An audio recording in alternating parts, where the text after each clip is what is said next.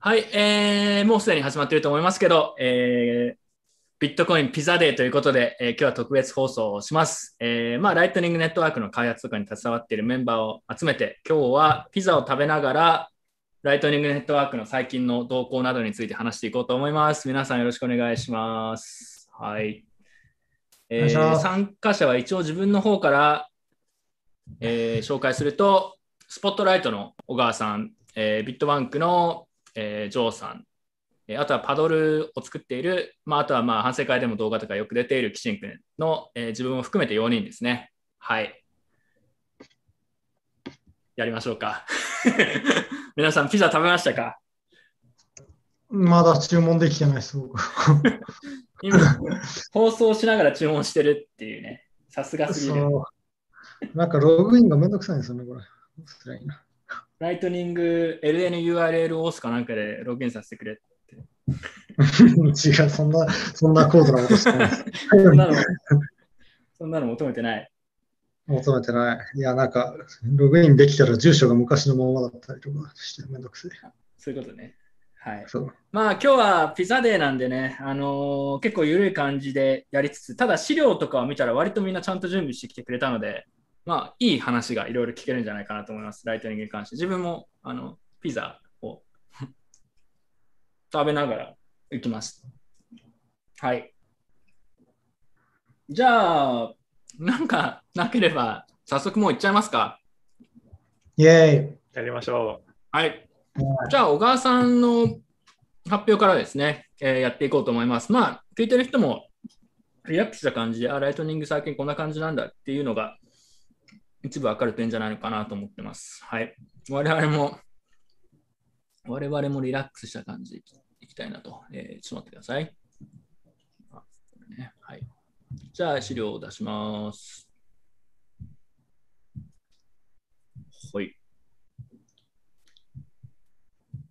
じゃあ、こんな感じでいきましょう。まあ、あの、ライトニングネットワーク4倍祭りということでね、えー、4倍祭りとは元ネタは何かと言われると、まあ、バキの3倍祭りのもともとあれだったらしいんですけど、まあ一応 4, 4倍になりました。4倍になりました。今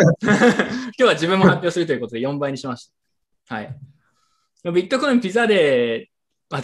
本当にどうでもいいですけど、やっぱバキといえばやっぱチャンピオンの3倍祭りだよね。あれなんで3倍にするのかわけわかんない。普通に毎週やれよ。コジさん、それもうね、あの、コジさん長い間日本にいないせいで、もう情報が古いっすよ。古いマジでもうやってないの ?3 倍祭り。祭りなんて多分4、5年やってないんじゃないですか。マジか。もう板垣さん、引退だな、これはもう。いや、もう、いや 情報が古すぎる。情報が古すぎますね。だって相撲、相撲編入って入ってから見てないでしょ、見てない。相撲編あれまだ続いてるんですか、バキ。まだ続いてますよ、ちゃんと。あれまだやってんの？なんであの茶番と思って見てましたけど。すげえどうでもいい話だ、これ。今、そうバキそのものよりも、バキのスピンオフの遊園地っていう小説があって、そっちがめちゃくちゃ面白い。ごめんなさい。勝手な話になっちゃうから。あすごいいい情報聞きました。いや、ちょっとバキの語らせたらあれですからね。あの、毎週、そのチャンピオンで遊園地っていう、あの、えっと、その勝美の弟が主人公のスピンオフをやってる。え、勝美に弟なんていたの？あの、生き別れの血血のつながった弟で。ああ、そうか、勝美あれだもんね。中国からの養子という。あもうやめよう、この話。もう長いから。もうやめよう。俺は、俺はこの話したけど、はい、懇親会で教えてくれ、これ。俺はね、これガチで気になってるんだけど、今。これ始めたらもうなんか、多分離脱する人が増えちゃうから、今、このタイミングで。我々は今日真面目にライトニングの話をしなくちゃいけないんで。オロチカツミの マッハ、マッハパンチみたいなどうでもいいんですよ。えー、まあ、ビットコインピザデーですね。えー、ビットコインピザデーは5月の22日、2012 2010年ですね。初めてビットコインでピザが買われたという、えー、現実のものが買われたというのを祝って、まあ、毎年なんかちょっとみんなでピザを食べるという、なんか自然発生的に起きたイベントです。当時はだから1万 BTC でパパジョーンズのピザが買われたと。これは現在価格でだいたい400億円くらいですね。え高いピザでしたね。はい。うん、まあ、そんな感じです。だから今年は日本もなんかピザのね、写真上げてる人、ツイッターでも結構見ましたけど、まあ、アメリカとか海外とかでも同じような感じでみんながピザ食ってるだけというイベントです。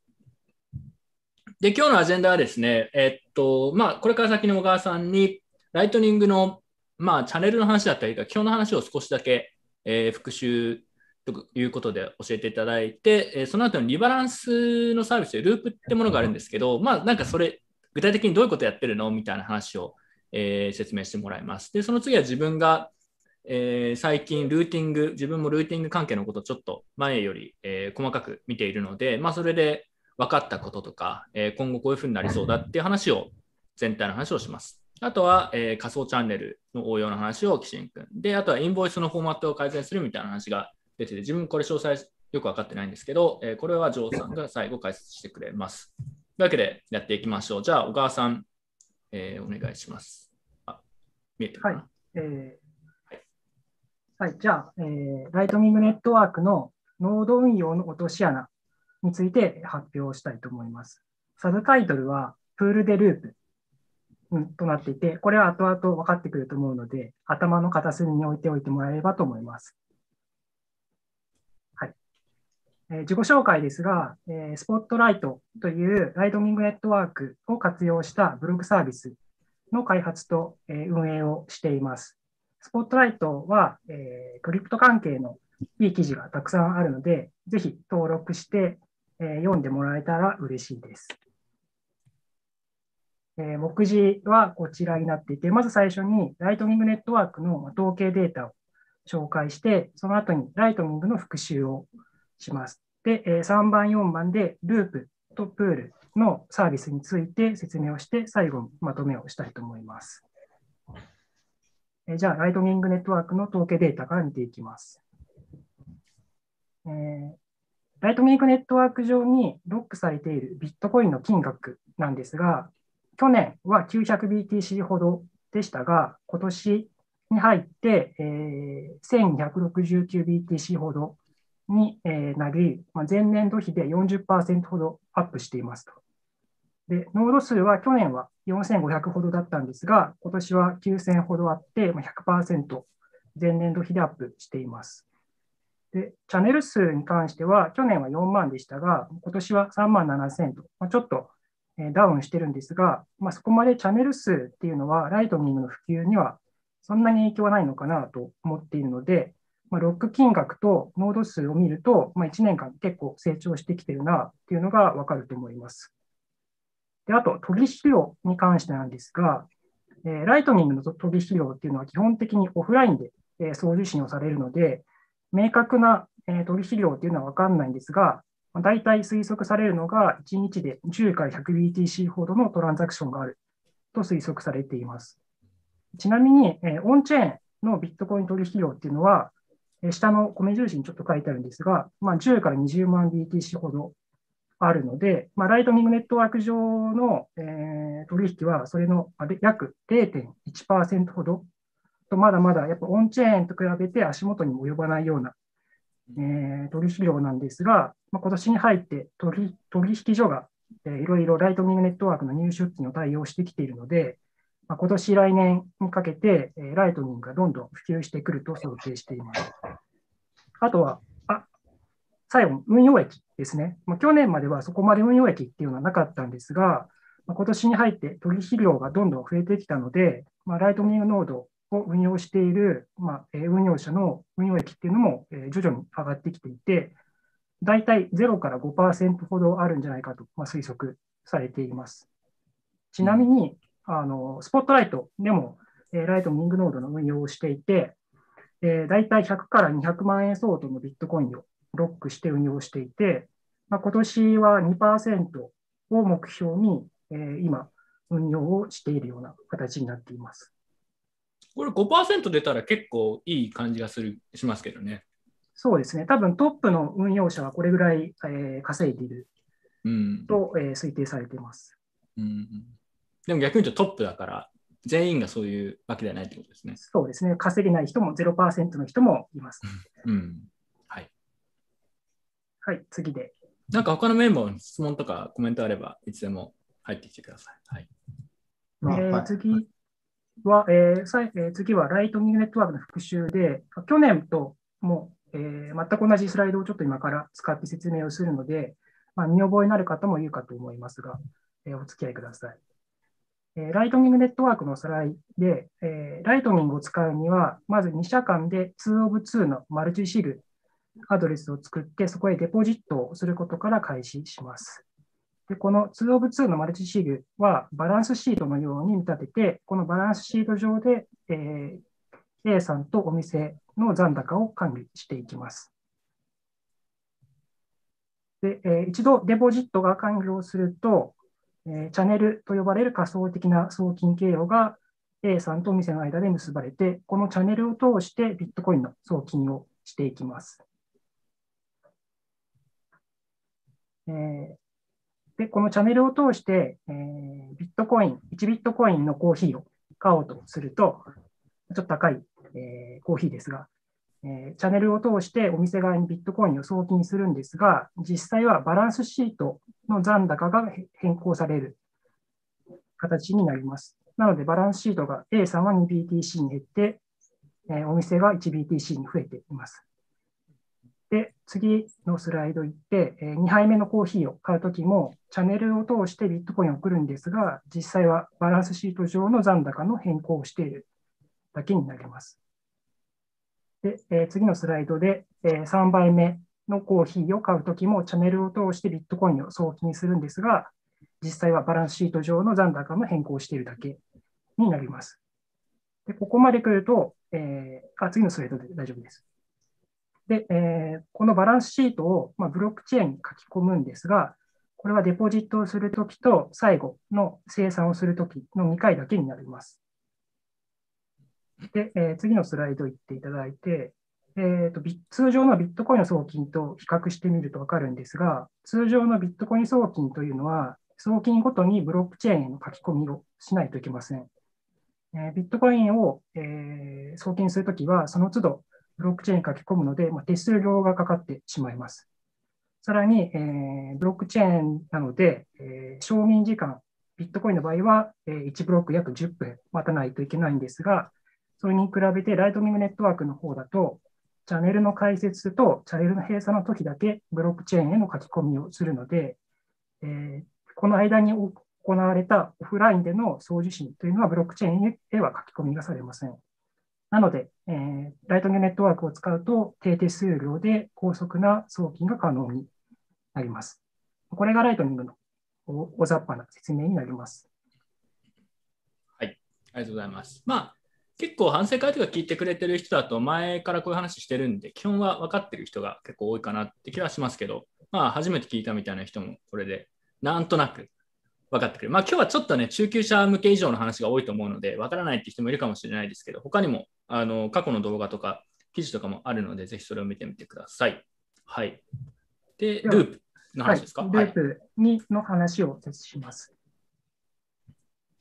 えー、ループとは、チャンネルの流動性を調整するためのサービスで、オンチェーンとオフチェーンのビットコインをノンカストーディアルにスワップする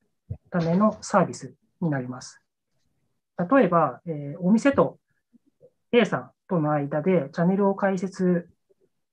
しても、えー、お店側からチャンネルを開設すると、お店側に、えー、ビットコインがあるので、受け取りをすることができません。あ次のスライドですか？はい、はい、えー、でそこでループを使うと、ライトニング上のコインをオンチェーンのコインへ交換することができます。まあ、これでインバウンドキャパシティを作ることができるという形になるんですが、えー、この図の、えー、ロボットが、まあ、ループだと、えー、仮定して今から話を進めます。で、えー、お店がループを使って、えー、ライトニング上でコインを送ると、まずは、えー、お店から A さんへコインを送って、A さんがループ君に対してコインを送って、ループ君は、えー、お店のオンチェーンアドレスへえビットコインを送金します。こうすることで、お店側が、えオンチェーンのビットコインを手に入れることができて、さらに、え A さんとの間のチャンネルでインバウンドキャパシティを作ることができました。まこうすることでお店は、え支払いとしてライトニング上でビットコインを受け取ることができるようになります。まこれがループのサービスで、このループを使うことでお店は、えインバウンドキャパシティを作って、いつでも受け取りができるようなえー状態にチャンネルを調整することができます。これ多分今聞いてる人でインバウンドキャパシティってなんだよっていう人いる気がするんですけど、どうしよう。説明、そこから説明すべきなのかという 気もするけど、まあまあ過去にこれ説明した気がするけどな。動画でなんか話さなかったっけ？うん？さっきのバランスの話って、ちょっともう一度、あの、そのキャパシティを強調して言えばいいんじゃないですか。うん。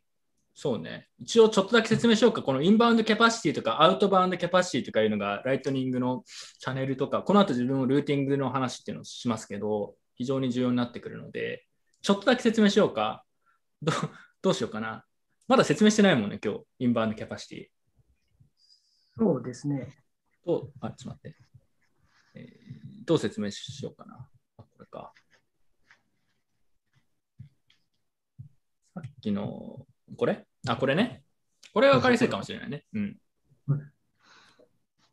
そうですね。まあ、まあ、別に小川さんじゃなくても誰でもいいんだけど、インバウンドキャパシティとアウトバウンドキャパシティとは何ぞやって話ですね。これが超重要なコンセプトなので。えまあ単純にね、あの、あいチャンネルごとに相手方にある残高がインバウンドキャパシティ。これは相手から送ってもらえるもの。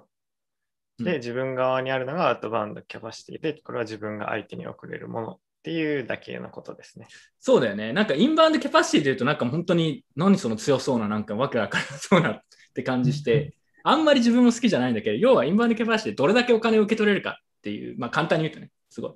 うん。っていうことなので、インバウンドキャパシティがないということは、お金が、チャンネルはあってもお金は受け取れないっていうこと。うん。で、このアウトバウンド、要は外に、自分から外に向けて送るお金と、相手からこっちに、えー送れるお金みたいなのを、それぞれ名前があって、インバウンドとか、インバウンドキャパシティ、アウトバウンドキャパシティっていうんですけど、この図で言うと、自分がこの女性だとすると、アウトバウンドキャパシティはま 1BTC しかない。で、相手側、お店側にまあすでに2つのコーヒーを買ったから、えーキャパシティがこっちからこっちにこう移って、えーお店側にインバウンドキャパシティが 2BTC ついてますよってことですね。だからこれがもう、えー支払いをするたびにどんどん変わっていくっていう感じです。まあこんなもんでいいか。で、まあ、あの、うん、ももう一つ言うべき点があるとしたら、その、キャパシティを全部使い切ると、基本的にはチャンネルを閉じて開き直すしかなくなってしまう、えーので、えーと、で、それは、まあ、あの別にそうしてもいいんだけれども、そのその今後あの、オンチェーンの手数料がさらに上がっていったりすると、えっと、その一時開いたりするだけでものすごいお金がかかるようになってしまうので、えっと、できる限り開いた状態を維持したい、えーっていうのが、えーその重要なモチベーションとしてあるわけです。っていうことをちょっと言った方がいいかな。そうですね。あのー例えば次の小川さんが説明してくれたこの図だと、コーヒー3つ買って全部相手側に行っちゃったので、インバウンドキャパあ全部もうインバウンドキャパシティになっちゃったので、自分のウォレットから送れるビットコインってなくなっちゃったわけですよね、ライトニングで。そしたら、まあ、これ閉めなくちゃいけない。まあ、チャンネルも結局お金送れないんで閉じなくちゃいけないってなるか、さっきジョーさんが言ったみたいに、お店に何らかのサービスをしたりとか、まあ、リバランスとかっていうんですけど、まあ、そのキャパシティをこのこっちに戻してもらえるような工夫を何かしらして、チャンネルをこう長く維持できるようにするモチベーションっていうのもあります。まあ、ただこれ実際やってみると、結構閉じちゃった方がいいんじゃないのっていう時もあったりして、なんか何とも言えない時もあるんですけど、まあそういうコンセプトがありますね。キャパシティを調整して、できるだけチャンネルを維持させようみたいな、それが重要だよっていう基本的な考え方があります。はい。えっと、えーっと、まあそんなもんかな？そんなもんでいいかな？とりあえず。はい。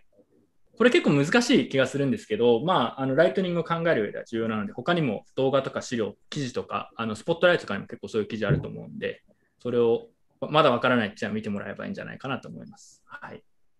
あれ、岸井君と前にここら辺の話も別動画でしましたよね、サトシ学園で。そうですね。うん。はい。まだちょっとよくわからないって人は、そこもぜひ見てみてください。一回分かればそんなに難しくはないかなって。なんかちょっと最初はなんか謎のコンセプトな気がしますけど。うんじゃあ、ループの話に戻ります。はい。じゃあ、ループとここからかな？まあ、ループ、うまあ、ループ、このロボット？が、はいえーループという、えー見立てをして、お店側が先ほどちょっと戻ってもらっていいですか？はい。はいえーこの状態だとお店側は、えービットコインをもう受け取ることができなくなったので、えーリバランスをすることによって、ビットコインを、えー A さん側へ押し出して、えー自分のお店側はオンチェーンのビットコインを手に入れることができますと。それがループというサービスで、えーそのお金の流れというのが次のスライドのこういう形になって、えーライトニングネットワーク上でお金をプッシュして、このロボットのループ君が、えーオンチェーンのお店のアドレスへ送金をしてくれますと。まあ、こういうサービスがループになります。次かな。はい。で、ループの、えー落とし穴についてなんですが、このループ君を知らずに、えーループ君に対してチャンネル解説をすると、どういうことが起きるかというと、次のスライドへ行ってもらって、えーまあ、お店は、えーループを使ってチャンネルの調整をするのしたいので、ループを使いますと。そうすると、お店側にあったビットコインっていうのは、えー B さんの、B 君のえ方に移動して、B 君のビットコインはループ君の方へ移動して、ループ君の持っていたオンチェーンのビットコインはお店のオンチェーンのアドレスへ、え移動しますと。まこういうお金の流れが、え起きます。ただ、えループ君のオンチェーンのビットコインというのはここでなくなってしまったので、もし別のお店が同じように、えチャンネルの流動性を調整したいよということで、ループを使うとしても、ループ君の持ち玉がないので、サービスを提供することができません。では、どうするかというと、えー次のスライドに行ってもらって、チャンネル、ループ君はチャンネルを閉じますと。チャンネルを閉じると、ライトニング上に載っていたビットコインっていうのはオンチェーンの方へ引き出されるので、ループ君はビビットコインのオン、オンチェーンでのビットコインを手に入れることができます。でえー B 君は、ボブ君はルーティング手数料を、まあ、得ることはできるんですが、結局、チャンネルの、えー開設時と閉鎖時の手数料の方が、まあ、高くついてしまうことがざらにあるので、せっかくチャンネルを開設したのに、まあ、無駄になってしまうというようなことが起きますと。これちょっと自分も一応補足しますね。あの、多分よくわからない、まだわからない人もいると思うんで、なんか、要はここでループ君に3つビットコインがいったんですけど、ループ君は、ライトニング上のチャンネル上に貼ってある、貼ってあるというか、こう、もらったビットコインって、あの、オンチェーンビットコインにすぐに変えられるものではないので、とライトニング上ではお金持ってるのに、手持ちのオンチェーンの送金をするビットコインが足りないっていう状況が、まあ、よ実は結構よくあるってことですよね。このループ君の場合だと。まあ、仮にビットコインたくさん持ってる人だったら、この心配ある意味ない気はしますけど、もうずっとライトニングでもらい続けて、オンチェーンのビットコインたくさん持ってるから、ずっと送り続けてあげるよ、お店にっていうのもできるかもしれないですけど、まあ、資金に限りはあるので、このループ君がオンチェーンのビットコイン足りないって言って、じゃあどうするかっていうと、チャンネル閉じちゃうってことですよね。ここの。うん。だからさっきなんかリバランスした方がいいって言ったんですけど、こういう時みたいに勝手にチャンネルを閉じられちゃうこととかがあるってことですよね。とかそっちの方が少なくともループにとっては都合がいいっていう。うん。結構そういうのがあるんですよね。はい。で、えーでこの次この真ん中のこれ誰くん、なんかおおむすび、おにぎりくんみたいなのが、なんかその、チャンネルを開設してあげたのに閉じられ。チャンネル閉じられてしまって、この時のえー手数料っていうのは、チャンネルを開設した方が払うので、うんうんえー結局、えールーティングで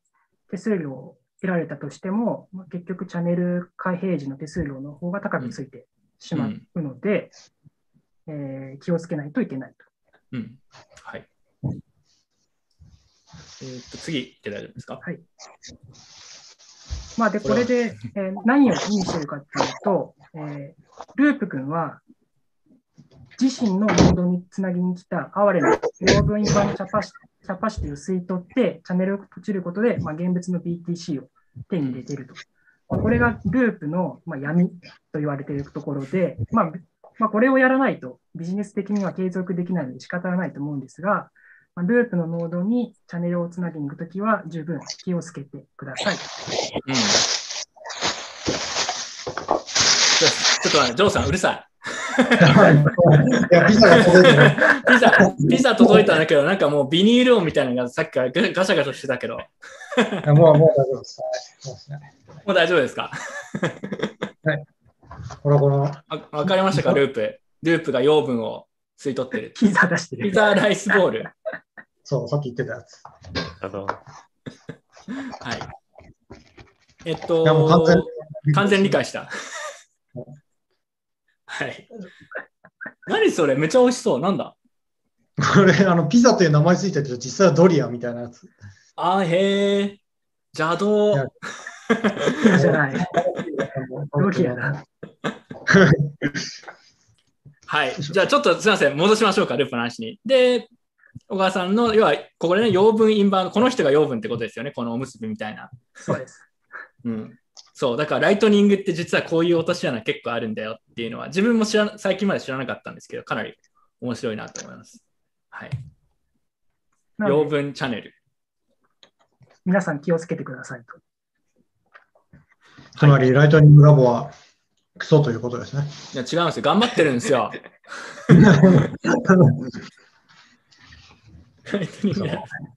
ちなみにあ、次はプールか。でこれがループで、ライトニングラブスはプールってやつもサービスもあるんですよね。はい。はいプールとは？プールは、えーチャンネルの売買をするためのまマーケットプレイスで、ノード運用者はプール上でチャンネルの売買ができますと。例えば、えー A さん、アリスがチャンネルを買いたいという注文を出して、ボブはチャンネルを売りたいという注文を出したとして、この注文がマッチすることによって、えー次のスライドをはい言ってもらって、えー注文がマッチすると、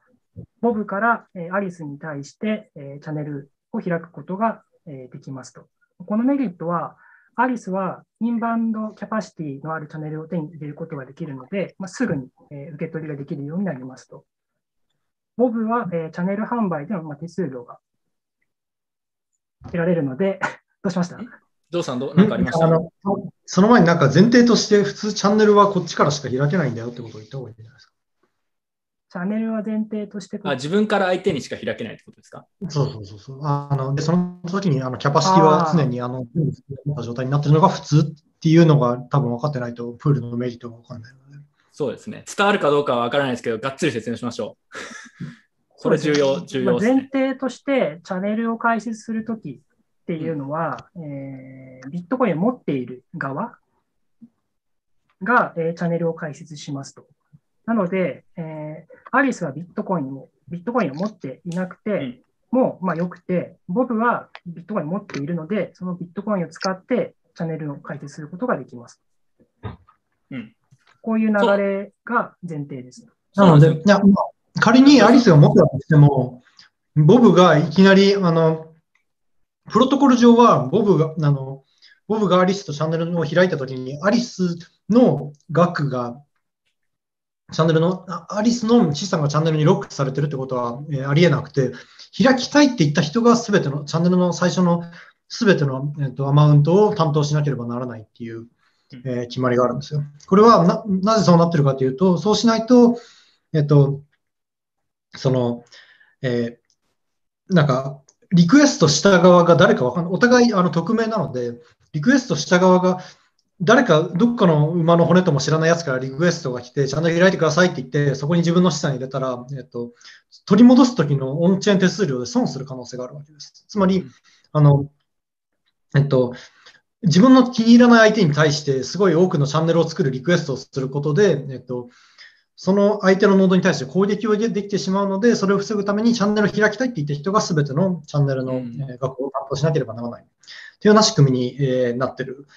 んです。なので、あのチャンネルを開いたときはその、いきなり受け取るってことはできないんですよ、普通は。それがめんどくさいところなんですよね、ライトニングの。うんこの図でいうボブが、ボブがその役割、えーですよね。だから、なので僕はとなくの、開いてくれって言うしかないってことです。うん、直感的なイメージとしては自分が1ビットコイン持ってて、ライトニングの1ビットコインのチャンネルを開いたら、あこれで1ビットコイン送れるし、受け取れるしって、まあ、なんとなくそういう、なんとなくのイメージがありますけど、全然そういうことはなくて、1BTC のチャンネルを自分から開いたら、1BTC 送れるだけで、相手から受け取る金額はゼロなのは変わらない。相手から開けてきてもらわないといけないってことで、プールはそれを、まあ、それはマーケットプレイスって感じですよね。簡単に言うと。そうですね。俺俺にお金を受け取れるようにしてくれ、そういうサービスを提供してくれっていうサービス提供者を、まあ、集めてマッチングさせるみたいなことですよね。そうですね。なので、さっきの、えープうんえープールじゃないや。ループか。ループを使わずなくても、例えばお店側が、えーチャンネルを買いたいという注文を出しておいて、たくさんビットコインを持っている人が、えーチャンネルを売りたいという注文を出して、それがマッチングすれば、お店側は、まあ、ビットコインを持っていなくても、チャンネル、インバウンドキャパシティのあるチャンネルを買うことができるので、うんえーすぐに受け取りができるようになると。うんなので、ループを使わなくてもプールを使えば、お店側は、えービットコイン、ライトニング上での支払い、あ受付か、うんうんうんが、まあ、できるようになりますよはい、そうこれはなんかし、例えばピザ屋さんとか、ライトニングでピザの支払いをするみたいなお店がいたら、支払いを受け取るのが必要なサービスとか、そういうお店が、このこういうループみたいなサービスが必要ってことですね。はい。えーっと、次行きましょうか。はい。落とし穴。はい。で、まあ、次はプールの落とし穴ですが、まあ、プールでチャンネルの売りの注文をしてみたら、まあ、制約があったと。しかし、その制約をがあったんですが、そのチャンネルのキャパシティがどんどん吸い取られていってしまいました。ん？ってなるんですよね。いきなり吸い取られていくので。うんで、その買い注文があったノードを確認してみたら、なんとそれはループだったと。ループ君だったんですね。でこの。この次の、えこれを 図にするとまあこういう形になるんですが、ボブ君はチャンネルを売りたいという注文を出していたんですが、その裏では、ループ君はえーチャンネルを買いたいというチャ、えー注文を出していましたと。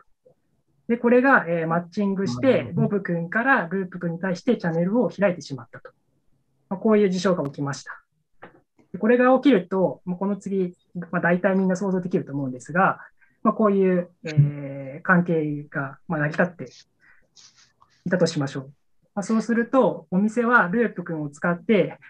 チャンネルのリバランスをするので、えー次の図に行っていただいて、えーお店からボブ君にビットコインが送金されて、ボブ君からループ君にビットコインが送金されて、でループ君は、お店のオンチェーンなどですね、ビットコインを送金しますと。でまあ、この次に何が起こるかというと、えーループ君はボブから開かれたチャンネルを閉じることによって、えーゲーのビットコインを手に入れると。まあ、こういうことが実際に起きてしまいました。はい。なので、えーはい。うんで、次行ってもら次行ってもらって、うんえーまあ、結論としては、ループは養分がいなくなると、まあ、ビジネスモデルが機能しないので、何をしたかというと、プールで養分を買っていたということが 分かりましたと。で、養養分を理解するテックスって本当画期的ですね。そうそこれやう。っぱりですね。しかもこれ、ポイントとしては、要はおにぎりくんは、おやった、プあの、これですよね。おあのープールでインバウンドキャパシティもらえた、やったこれで受け取りできるって思ったら、やり捨てされると いうことですよね。そうです。善良なおにぎりくんがこれは被害に遭ってると。そうなんですね。うん最初のこれループで、うんえー学んだんですよ。ループく、この、ループ君につなぎに行くと、まあ、吸い取られるから、もうこいつにはつながないぞと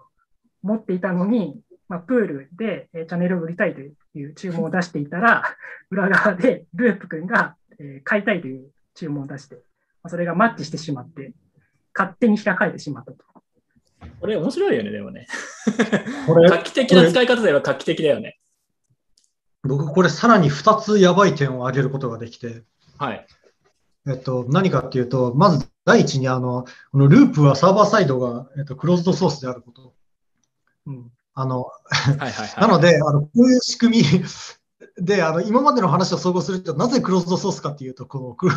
こういうことするあの権利を人に渡されるためっていう、なってしまうんじゃないかと。養分を捕まえるうんあの、思考っていうのがやばい点の一つで、もう一つが、このプールの、えっと、もプールの論文にあのこういう問題が書かれてるんですよ。あのチャンネル開いた後すぐ閉じられたらられたら、そのプールでマッチングして意味ないじゃんっていう。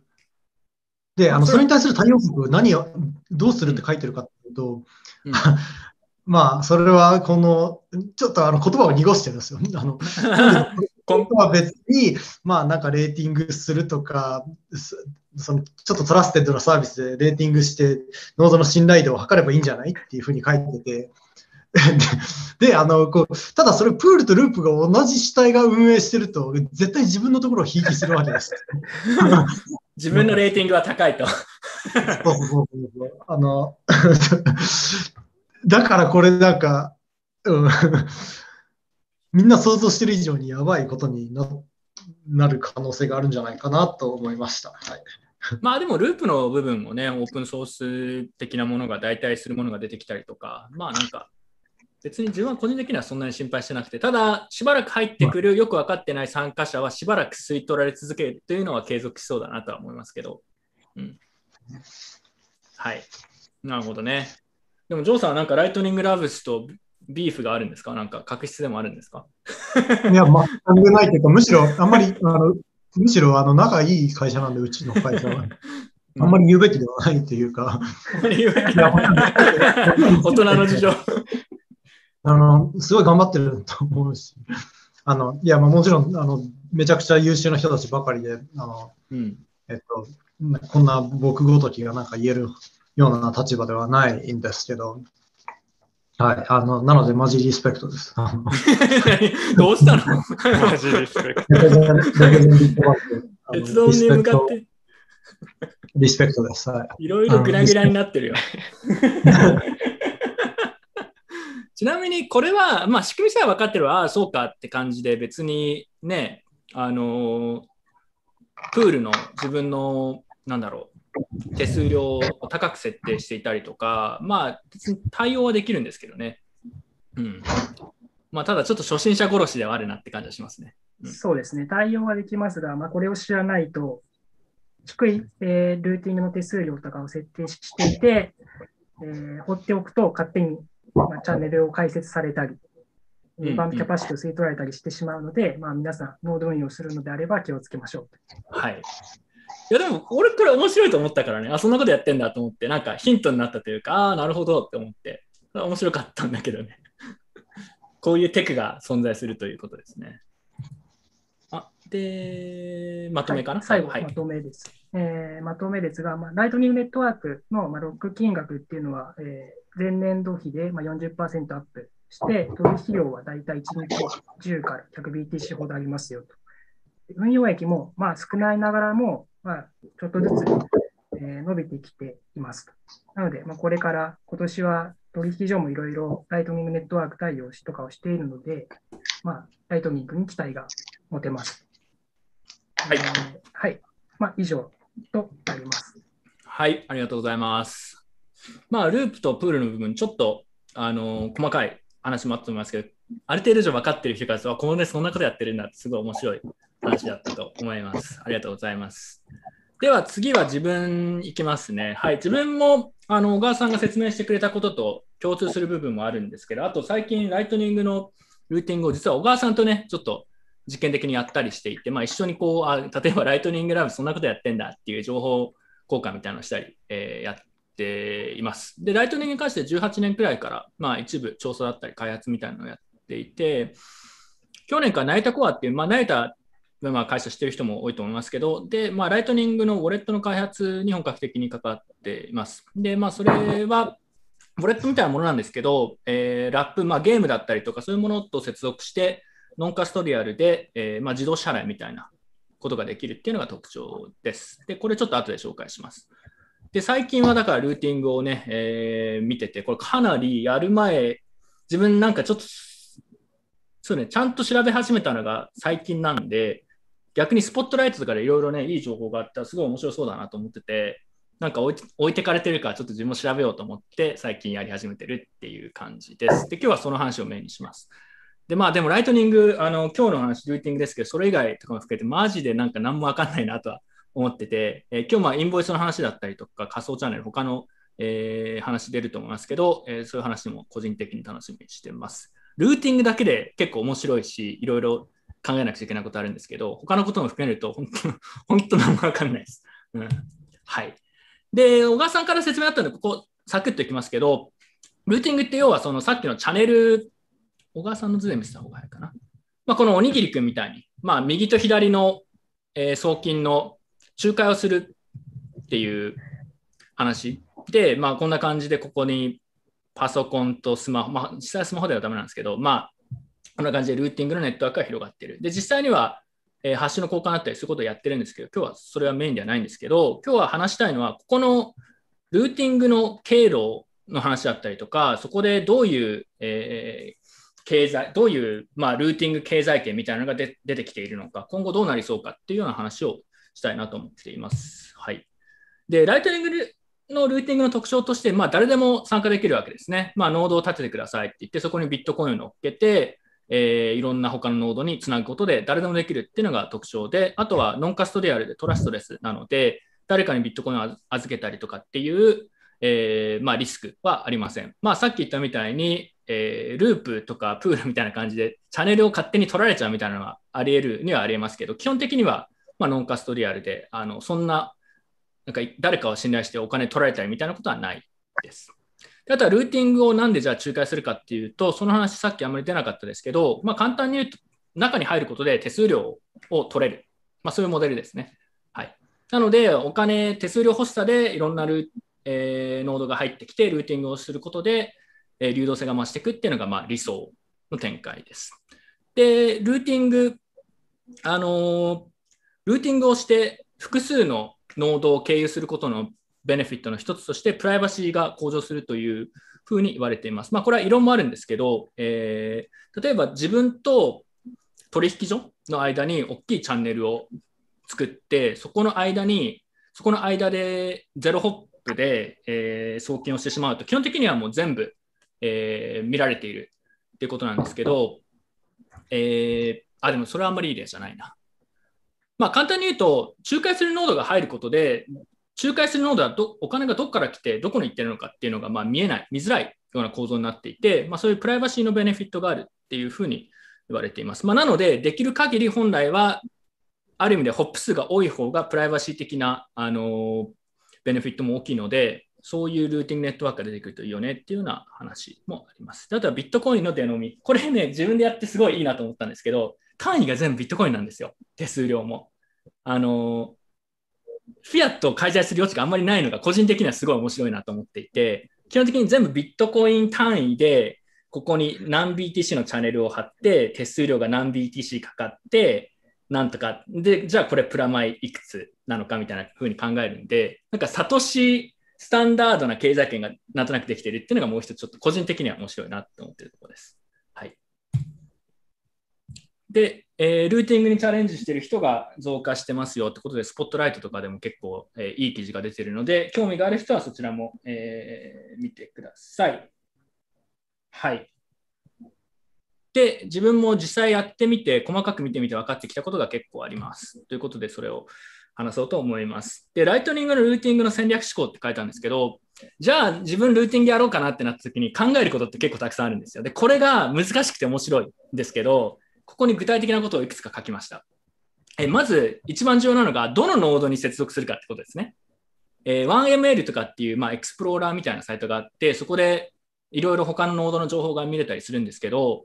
えっと、つなぎに行くノードのところで全然、えーライトニングのペイメントが発生してないと、ルーティングできないんですよね。そこに需要がないので。なので、基本的には需要がありそうな、ペイメントが発生してそうなところにノードにお金を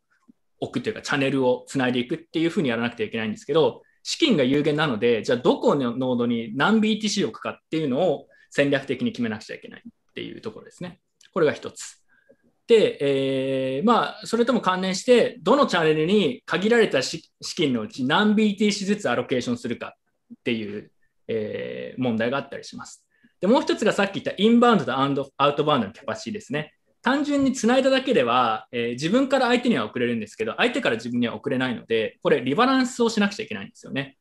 片方だけにしかバランスがないと、ルーティングをできる可能性って下がるので、えーリバランスをして、インバウンドとアウトバウンドに、例えば 1BTC のチャンネルを開いたら、0.6BTC 自分の方に置いて、0.4BTC 相手の方に置くかとか、何 BTC ずつでバランスさせるかっていう問題が出てくるんですよね。でこれもすごく戦略的で、えーこれも考えなくてはいけない。で、さらにそれに追加で、それぞれのチャンネルごとにえー手数料設定できるんで、ここのチャンネルは何パーセントのチャンネルを設定しよう、ここは何パーセント。それはなぜか。まあ、なぜかっていうと、そのお金の流れをコントロールするために、そういう細かい手数料のチャンネルを設定しなくてはいけないんですけど、そういうことを考えなくてはいけない。で、まあ、全部と関係するんですけど、どのノードにつないでいこうかって時に、このノードにつないでいこうっていう時は、このノードから多分このノードにお金流れてるんじゃないのかなとか、そういうのを予想しながら、えー動かなくてはいけないってことで、結構、これはすごく戦略的なゲーム的な部分が多くて、えっとね、自分とその他のビットコインノード運営者や参加企業と壮絶な陣取り合戦をしてるみたいな、そういうようなイメージを自分はやってみて思いました。だから非常に面白くて、どこにどれだけあるリソースを置くか。で、それによって流れてくるお金の量だったり数も変わってきますし、えっと、それに応じてつながってるノードも反応してくるでしょうし、例えば手数料変えてきたりとか、そういう戦略ゲームをやらなくちゃいけないってことですね。はい。で、それを、まあ、細かい話はね、えー結構すっ飛ばしますけど、じゃあやってきて、やそれを実際自分でやってみて分かってきたことがあるので、それをバーって羅列してるんですけど、えー一つ目、まあ楽しいんですよね、なんかね、よくわかんないんですけど。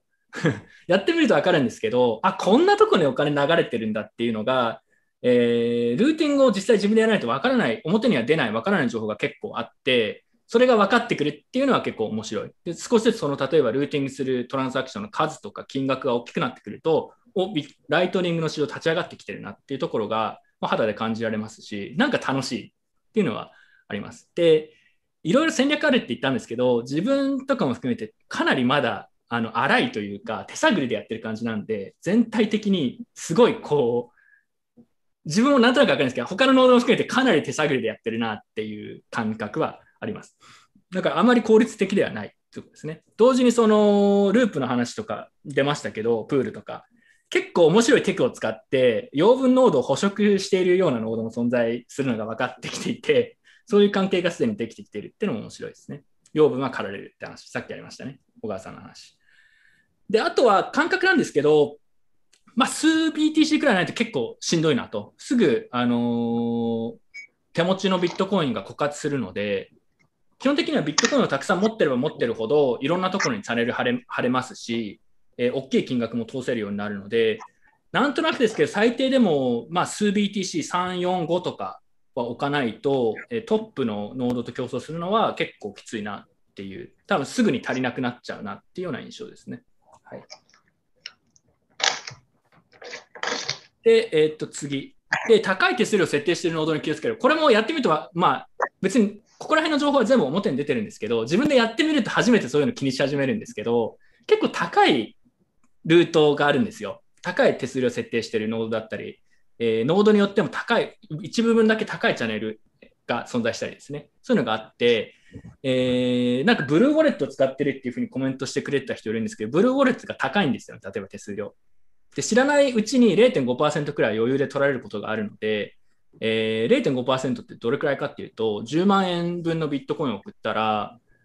えーいくら？だから500円か。500円だよね、0.5%だと。500円って言われると、まあ、高いのか安いのかって微妙なラインですけど、そのなんか手数料ライトニングで気にしなくてもいいよねっていうようなレベルではない手数料は実は存在していて、これからもそういうケースっていうのは増えてくると思ってます。はい。で、ルーティングだけで稼ぐのは結構あとしんどいなっていうのが今のところの印象で、それは例えば0.5%手数料設定するのか、1%設定するのか、0.1%設定するのか、いくらお金が流れてきてるのか、そういうのでなんとなくシミュレーションしたんですけど、これだとどんなにこう今後ルーティングをする金額が増えても結構きついんじゃないかなっていう、そのルーティングだけでは。うん、でこれが今後どう変わっていくかっていうのもまあ興味深い点ではあるんですけど、まあ、そんな感じの印象ですと。で、すでに大きな金額を動かしているやつらも出てきていて、まあ、1BTC くらいは結構余裕でルーティングできるって感じですね。リバランス、これ大変なんですよね。うん、この後ちょっと話しますけど、結構細かくリバランスをしないと、気づいたら一方向にバランスが偏っちゃうことってよくあって、うん、結構、うん、細かに見ないと、えーすぐに今、例えば昨日は20件トランザクション発生したのに今日ゼロみたいなことがざらにある。でそれはバランスをどう設定するかとか、どのノードにお金を置いとくかとか、えー手数料設定どうするかとかでも変わってくるんですけど、結構大変ですね。うん、結構見ないといけない。あとは流動性足りないんで、えー、取引所がライトニングに対応したって言ってるじゃないですか。で、ちょっといろいろ実験してみてるんですけど、大きい金額を、大きいって例えば 0.1BTC 以上とかですね、をライトニングで動かそうとすると、高い確率で失敗します。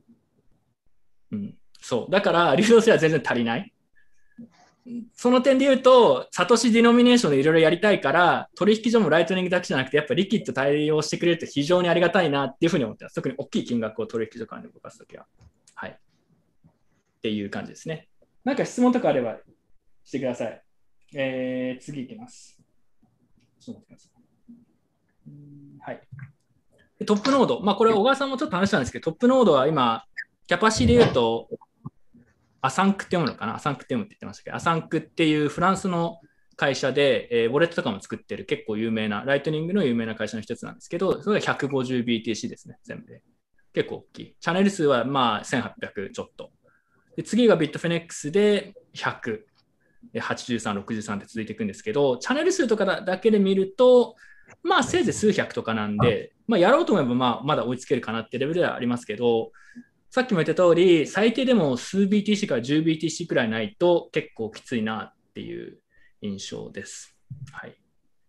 で、それやってみてなんとなくこうなりそうかなっていうのが分かってきたんですけど、今後このルーティング市場どうなるかってことで、えー、自分のこれは意見なんですけど、よくそのルーティング市場の話をするときに、今後ライトニングのルーティング市場って取引所とかにかなり集権化されるんじゃないかっていうふうによく言われるんですね。で、確かにそういう懸念はあって、あの今も言った通り、これもそうなんですけど、やっぱ大きいノードじゃないと、こう、収益性上げられないし、なかなかこう戦えないっていう状況も、まあ、あるにはあると思うんですよ。ただ同時にやってみて思ったのは、えっと、ちょっと戻戻ります。お、戻らない。あ、来た。はい、やってみて思ったのは、じゃあ取引所同士が、今、 Bitfinex が一番大きい取引所なんですけど、ライトニング対応しているところでは。そこと他の取引所がでっかいチャンネルを作って、そこでお金流せばもうおしまいじゃんって思うんですけど、それ、実は中継ノードを仲介してお金を送ったりやっぱしてるんですよね。で、それなんでかっていうと、いろいろ理由あると思うんですけど、一つはやっぱりめんどくさいんですよ、取引所も。で、例えば、ちっちゃい取引所からビットフェネックスみたいにより大きい取引所にお金の流れとかっていうのは、えー、偏りがちなので、そこを毎回毎回細かく、えー、取引所が、えー、リバランスしたりするの大変なので、もうそれ外注したいっていう、そういうような、もう市場に任せたいっていう、で多少のフィーは払うからお前らやっといてっていう、まあ、そういうような強制関係みたいなのがすでにちょっとあるし、今後もそれはなくならないんじゃないのかなってことで、取引所にたくさんお金を置いとけば、まあ、全部いいよねっていうほどの話ではないかなと。例えば資金効率が悪くなってくるんで、例えば 100BTC のチャンネルを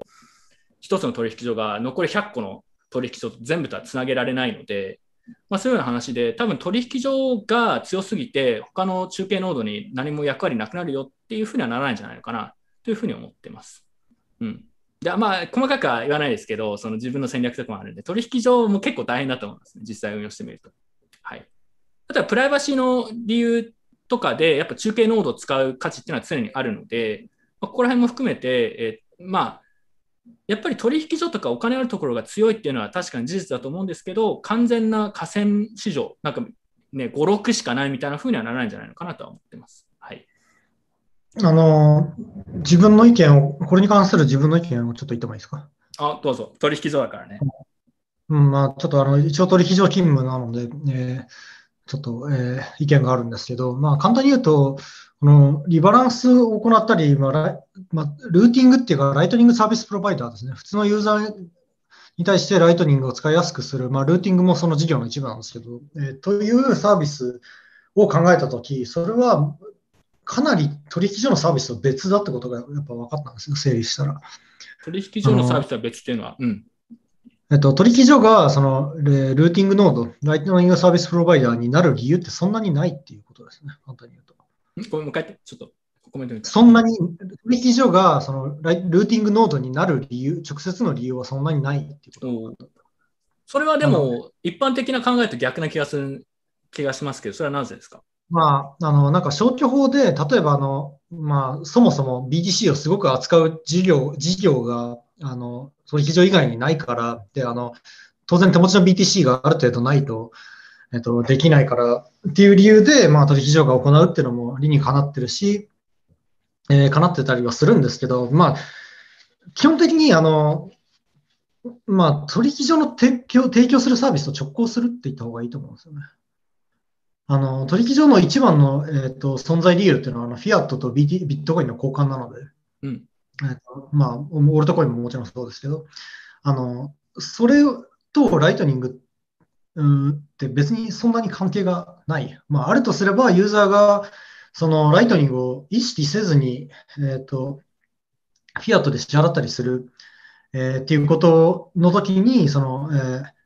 裏側でライトニングを使うみたいなところでは、その取引所のメリットがあるのかもしれないですけど、多分その支払い、そういうタイプの支払いにそんなに価値があるように思えない。あの、うんですよね。だからまあ、うん、あ、そう、ルーティングノード、その取引所がライトニングサポートしたとしても、あの、入出金できればいいんですよ。簡単。その取引所からしたら。で、ルーティングのリバランスっていうのもまた別の問題で、それはなんつうか、あの、まあ、取引所内部で、チームで、あ独立したチームでやってもいいんですけど、なんか、少なくとも当初のうちは外部サービスに、えっと、ルーティングは取引所以外のサービスに委託するみたいな方が自然なんですよね。うん、自分もそう思いますね。それはやってみて、やっぱり、取引所もこれそんな簡単じゃないだろうと思ったんで、今の取引所もだから結局外部に委託していて、今後もそれは多分変わらない。まあ、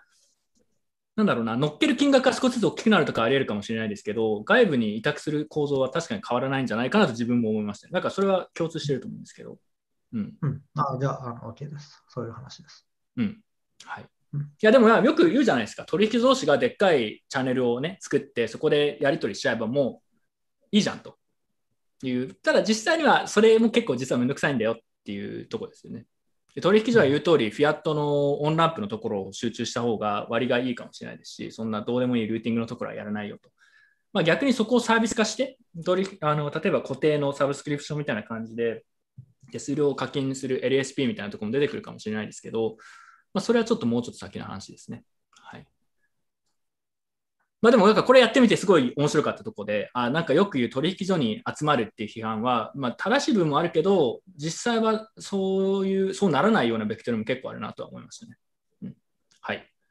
シング何かあります？追加とか質問そうですね。いや、特にないかな。まあ、プライバシーはやっぱ諸説あるけど、ねうん、まあ、総合的に見たら確かに中継ノード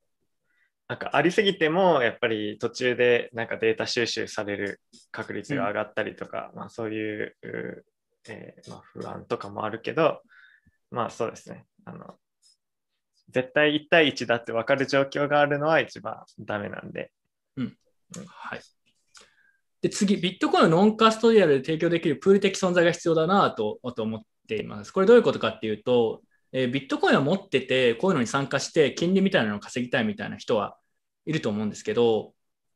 えっと、やっぱノンできる、できればノンカストリアルで、そのプール、マイニングプールみたいな形で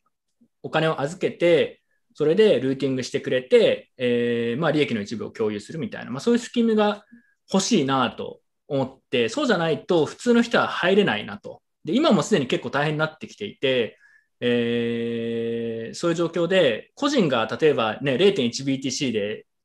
そのチャンネルを3つやったところで、太刀打ちできるようなものではないんですよね。うん、で、だからこれはどっか大きいプール的な、マイニングプール的なものが出てきて、そこにお金をこう、まあ、できればノンカスでできるといいんですけど、そういう手法があれば、そうやって、えー、まあ、利益を共有っていうふうになっていくんじゃないのかなと思いました。なんか、イメージですけど、参加障壁的にはやっぱマイニングが一番 economy of scale がやっぱ効いて、まあ、大規模化しやすいんですけど、ルーティングとステーキング、ルーティングはそのステーキングと間くらいかなと思っていて、まあちょっとこの解釈が正しいかどうか微妙なところありますけど、ステーキングって基本的にまああのやろうと思えばノードを立って自分でできる。でルーティングの場合だと、ノードを立って自分でやることは当然できるんですけど、ある程度のやっぱ資金力が必要なのと、結構あのリバランスだったりとかも含めて細かく見なくちゃいけないので、まあ大変ですよね、割と。そこはちょっとやっぱ事業化するんじゃないのかなと思っています。はい。であとは、ライトニング上で直接投機だったりトレードを提供するサービスの出現が必要だなと思ってまして、これどういうことかっていうと、小川さんともなんか個人的に話してたんですけど、そのユニスワップとか、いわゆるイーサリアム型の DeFi があるじゃないですか。で、あれってなんであんなに手数料高いっていうか、あんなに儲かるのって話になって、一つは、まあ、そのトークンが存在してるからってとこなんですけど、仮にトークンが存在しなくてもユニスワップって手数料入るわけじゃないですか。プールにお金を入れとけば。で、それってライトニングで稼ぐお金より全然高いんですよね。それなんでかっていうと、あれはユニスワップって、なんかそのお金を預けたら自分が取引所になんとなくなれるみたいな、まあそういうタイプのサービスなので、あのー、その投機が直接乗っかってるんですよね、サービスに。で、ライトニングの場合だとお金のその道だけ提供してるんだけど、自分がその取引所業をやってる、そういう形じゃないんで、えー、ライトニング上で直接的にそういうトレード市場だったりとか、ギャンブルだったりとか、まあ、そういうものがないと、同じような手数料っていうのはやっぱ実現できないかなと思ってて、こういうものが出てくると手数料が少しずつ上がっていく。要は手数料払ってでも、俺はこの100万円分のこの取引をしたいとか、賭けをしたいとか、まあ、そういうふうになってくると思うんで、でそこの需要をルーティングフィーの形で一部取っていくっていうような形はあり得るかなと思いました。逆に言うと、今このままいくと、通常の小さい、あのー、ルーティングだけだと結構やっぱり自利品というか、なかなかきついなという感触は今の時点ではあります。ジョーさん何やってるんですかいや、なんか、こう、うん、遊んでました。はい。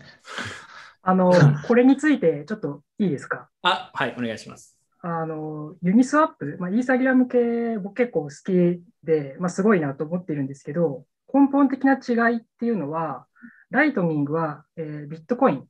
2100万枚ビットコインの中での、まあ、えー、ゲームなので、増えることはないんですよね。ただ、えー、ユニスワップとかは、まあ、イーサリアム上で、ERC とかで無から U を作り出して、そこでいろいろガチャガチャやっているので、まあ、えー、いろいろ投機的なことがやりやすいというか、まあ、フィーが稼げているように見えるというだけであって、多分根本的には、根本的に比べるのがちょっと違うんじゃないかな、うん、ということを思っています。うん、そうですね、まあ、トークンとか入れてきちゃうと、もうなんか、さらにもう一つ投機要素が増えてくるんで、何もやらなくてもお金入れ、あの、プールにお金入れてるだけで謎のトークンがもらえるみたいな。うん。そこはちょっとやっぱライトニングとはインセンティブ構造違いますよね。まあ、もしくはライトニング上で似たようなことをやり始めるのかもしれないですけどね。それは、えっ、ー、と、ビットコイン2100、2100万枚以上のものが生み出されるってことですよね。あ、違います。新しいトークンを発行するってことですね。例えば自分がノードの運営者だったら、じゃあ俺のノードにチャンネルを入れてこの条件満たしてくれたら、俺俺コインあげるよっていうのをやるやつは出てくるかもしれないですけどね。ああ、そういうのはありえますね。まあ今自分で言ってもったんだけど、全然ありえるね。やるやつは出てくるかもしれない、ね、書いてあるか、下の方。うん、RGB ですね。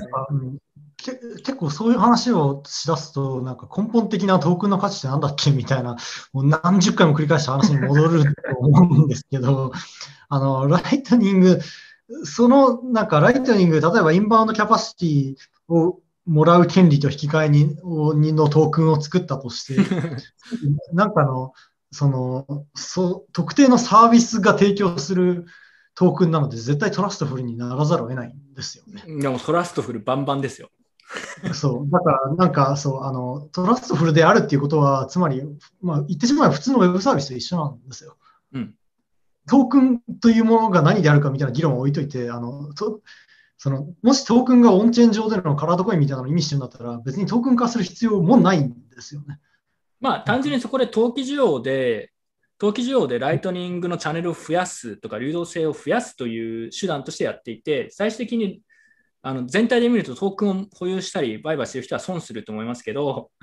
ネットで見るとチャンネルが増えたりとか、まあなんかネットワークの有用性が上がったからいいんじゃないのと、それを Z する人と Z しない人がいますよね。うん、なんかそのトークンの話とやっぱライトニングの話別レイヤーと理解した方がいいんじゃないかなと思う。うん、あそうそう。別に同じレイヤーだとは思ってなくて、でもそういうことをやり始めるやつは出てきそうだよねっていう。まあ、そう。まあ、つまりライトニングを普及させるためになんかそういうのがあった方がいいよねって話なんですよね。まあ、あった方がいいねとまで言わないですけど、ないと早くは立ち上がらないだろうねとは思いますね。そうですね。まあ、なんかそれは、うん、やっぱりこう、あの、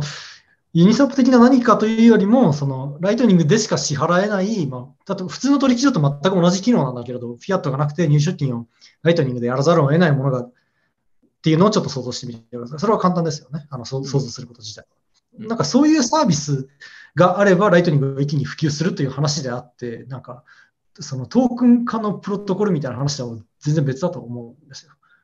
まあ、つまり、わかかります？言いたいことは。そのライトニングで、あの、の killer application っていう、なんかプロトコルレベルの killer application じゃなくて、なんかその、あと、プロフィードみたいなのでもっとこう流行って、なんか、投機的なものがあるサービスが できればいいなっていう話だと僕は思います。あそうそうそうです。だからトークンを仮に発行するとしたら、それはライトニングのプロトコルの話で全然ないですよね。だから個別のサービスとかがまあ自主的にやるみたいな話で、うん、ライトニングから見たら別にそのそのトークン保有者がどうなるかどうでもいいみたいな。はい、それそれなら僕と全く同じ理解ですね。うん。いや、そうですね。なんか自分はライトニングにトークン入れようとは思わないですね。そうするとまたなんかさらに複雑になりますし、めんどくさいことになるんで。そう、そう。それで言うと、ここ、あのごめんなさい、ここが言ってます。僕、あの、教えてほしいんですけど、僕なんか、僕結構前から RGB の存在意義がよく分かってなくて、な、な、なんかビットコインの人とかも結構注目してる人多いですけど、ななんで別にいらなくねって思うんですよね。僕、詳しくないですね。あの、キシン君が一番この中だったら調べてるかな。なんかちょっとすれ違いのような気もするいや、でも確かにね、あんなに複雑な仕組みにする必要はないんじゃないかっていうのはちょっと。そうっすよね。なんか読んで、なんでこんな頑張ってんだろうな。なんか普通に電子証明かましとけばいいんじゃないのみたいな。そう。そうですね。あやっぱあまあ、でも、シンシン君もそういう感じなんだっていうの分かって嬉しいです。複雑といえば、ププールか、プールとかめちゃ複雑だからね、あれね。そう、俺もね、プールとかループとかもね、なんか中央集権的なライバルに勝てんのかっていう気がすごくするんですよね。うん、なんか結局そっちの方が安くなるし、そっちの方が使いやすいし、うん、なんだろう、なんかこのオーバーエンジニアリングって感じがすごい。いやうん、あの、なんか耳が痛いですけど、僕も今 今ジョーさん、文字通り、文字通り耳痛いから、今、病院って。ジョーさん、文字通り耳負傷してるから、今。いやそう今痛いのはそもう片方の耳が痛くなります、ね。耳が聞こえてる耳と聞こえてない耳がある。いや、でもそう、あの、全くおっしゃる通りだと思いますよ。その、これ over-engineering じゃねっていうのはね。うん、感じますね。実は今日の俺のプレゼンもなんか結構 over-engineering なんじゃねみたいな、プロトコル外でできること多いよねみたいな話なんで、まあ後で、はい、みんなの感想が聞きたいと思ってます。はい。はい、じゃあもう自分の発表は大体これでおしまいなので、一通り話したんで、えー、次行ってサクッと終わらしましょう。えー、あ、あれ？なんか遅いな。ちょっと待ってください。もしもし。なんか固まってません？ちょっと待ってください。ちょっと、あ、来た来た。えっ、ー、と、最後、だからこの話だけ少しだけしますね。えー、まあ、ライトニングとその他のセカンドレイヤーの比較ってことで、正直言うと自分その他のセカンドレイヤープロトコル全然詳しくなくて、まあ、人聞きで大体こういうものっていう理解なんですけど、まあ、イーサリアムでも最近 rollup だったりとか、その他のサイドチェーンっぽい技術が注目されていて、なんかライトニングと比べて資金、なんか開発だったりとか、お金が集まるスピードが、ま速いようになんとなく感じられると思うんですよね。それなんだろうと思ったら、理由の一つに、ライトニングってやっぱ今言ったみたいな、そのルーティング市場を成熟させなくちゃいけないっていうことで、そこが結構難易度と、どうやって立ち上がらせるのかっていうのが難しいところの一つで、 rollup とかって基本的にお金を一つの、まあ、ノードに集めるみたいな構造で、このルーティングっていう概念がないんですよね。で、そこをなんかゼロ知識証明とかいろんな技術で信頼を減らすように頑張ってるという認識、ざっくりとしたね、すごい。なんだけど、ただ資金の一点集中って基本的には、まあ、プライバシーだったり検出体制、スケラビリティとかとトレードオフを生み出すんじゃないのかなと思ってる部分があって、まあ、ちょっと細かいところはね、自分分かってないんですけど、そこのライトニングとその他のセカンドレイヤー技術の違いで、やっぱここのルーティング市場の存在、で、ライトニングがでもここを果たして本当に機能的なものを立ち上げられるのかっていうのが、まあ、直近の課題としてあるんですけど、まあ、そこの大きな違いはあるかなと思ってます。はい。まあ、ライトニングがうまくいけば、あの自分でやってみて分かったのは、その取引所の肥大化って問題はあるにはしても、そこまで大きくはならないだろうってなんとなくの感覚があるので、もしそれが本当だとしたら、えー、多分当初期待されていたような比較的プライバシーが高くて検閲体制も高い送金ネットワークっていうのができると思うので、えー、それはそういうルーティングだったりホップがないセカンダリーの技術とは、えー、まあ優位性って言える部分なのかなとは思います。はいま、でもこれが大変なんですけどね。で、まあ、これは小川さんが話したので、もうカットしますと、最近増えてきてるよねっていうところ。で、えー、さ今日ね、話したやつでとは直接は関係ないんですけど、あの、プールみたいな存在があるといいよね。その、ライトニングラブスのプールじゃなくて、マイニングプールのプールの意味なんだけど、それをやれたらいいよねと思ってるんで、ちょっと今自分でもテストして考えてるんですけど、反省会のリスナーとかに参加してもらって、えっと、できればノンカストリアルでトラストレスやりたいんですけど、まあ、要はお金を集めて、それでルーティングをして、利益を共有するみたいなスキームやれたらやりたいなと思ってているので、ちょっとそれを実験をしてます。どうやればいいのかっていうのを考えてます。逆に言うと、それ一緒にやらないと自分たちもお金がないんで 大 金を集めると でナンバーワン、ナンバーワンノードを目指すゲームみたいな感じですねで。それはそれ結構面白いんじゃないかなと思ってます。で、もう一つが、あのサルトビ、ナイトコアっていうウォレットを開発してるって話をしたんですけど、今、ウォレット機能の追加をやってるのと、あとは、えー、サルトビというのを接続して、えー、自動支払いみたいなのができるんですけど、それを利用した、全く同じ仕組みなんですけど、自分でゲームを作ったんですよ。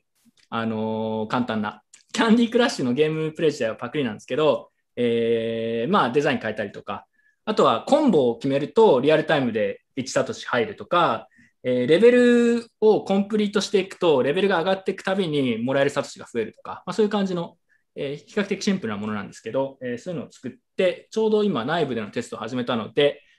1週間後くらいにクローズで出したいなと思ってます。はい。まあ簡単に言うとこういうね、単純なゲームをやって、ちょっとライトニングの仕組みを理解しながら、サッツを稼ごうみたいな、そういうタイプのものです。これも、えー、興味がある人がいたら、なんか、ナイタコアのグループに入ってくるのが一番いいかなと思うんですけど、まあ、また後でアナウンスします。はい。ぜひちょっとやってみてください。バッチャー君のイラストも使ってる。これ、自分しばらくツイッターの謎のバッチャー君キャラのイラストになってたと思うんですけど、プロフィールが。これ、これ用に作った症状の一つっていうね。はい。というわけです。以上です。ちょっと長くなっちゃったんですけど、えー、自分の発表は以上です。はい、バッジャー君が上にあるのってぷよぷよの影響ですか？うん、あのー、そんな感じです。たただ、ただ別にここの表情がゲーム中に変わるわけではないです。そこまで作り込んではない。もちろんそうだ。そこまではやってない。なんとなくぷよぷよっぽいような雰囲気がなんかあるっていうくらいですね。はい、ただ実際にゲームでプレイできるのがもうできてるんで、えー、テストを始めますってことです。はい。やってみてください。あちなみにこれでも Android オンリーだね、今のところ。iOS もまあそのうち出す予定です。Android がある程度うまくいけば。はい。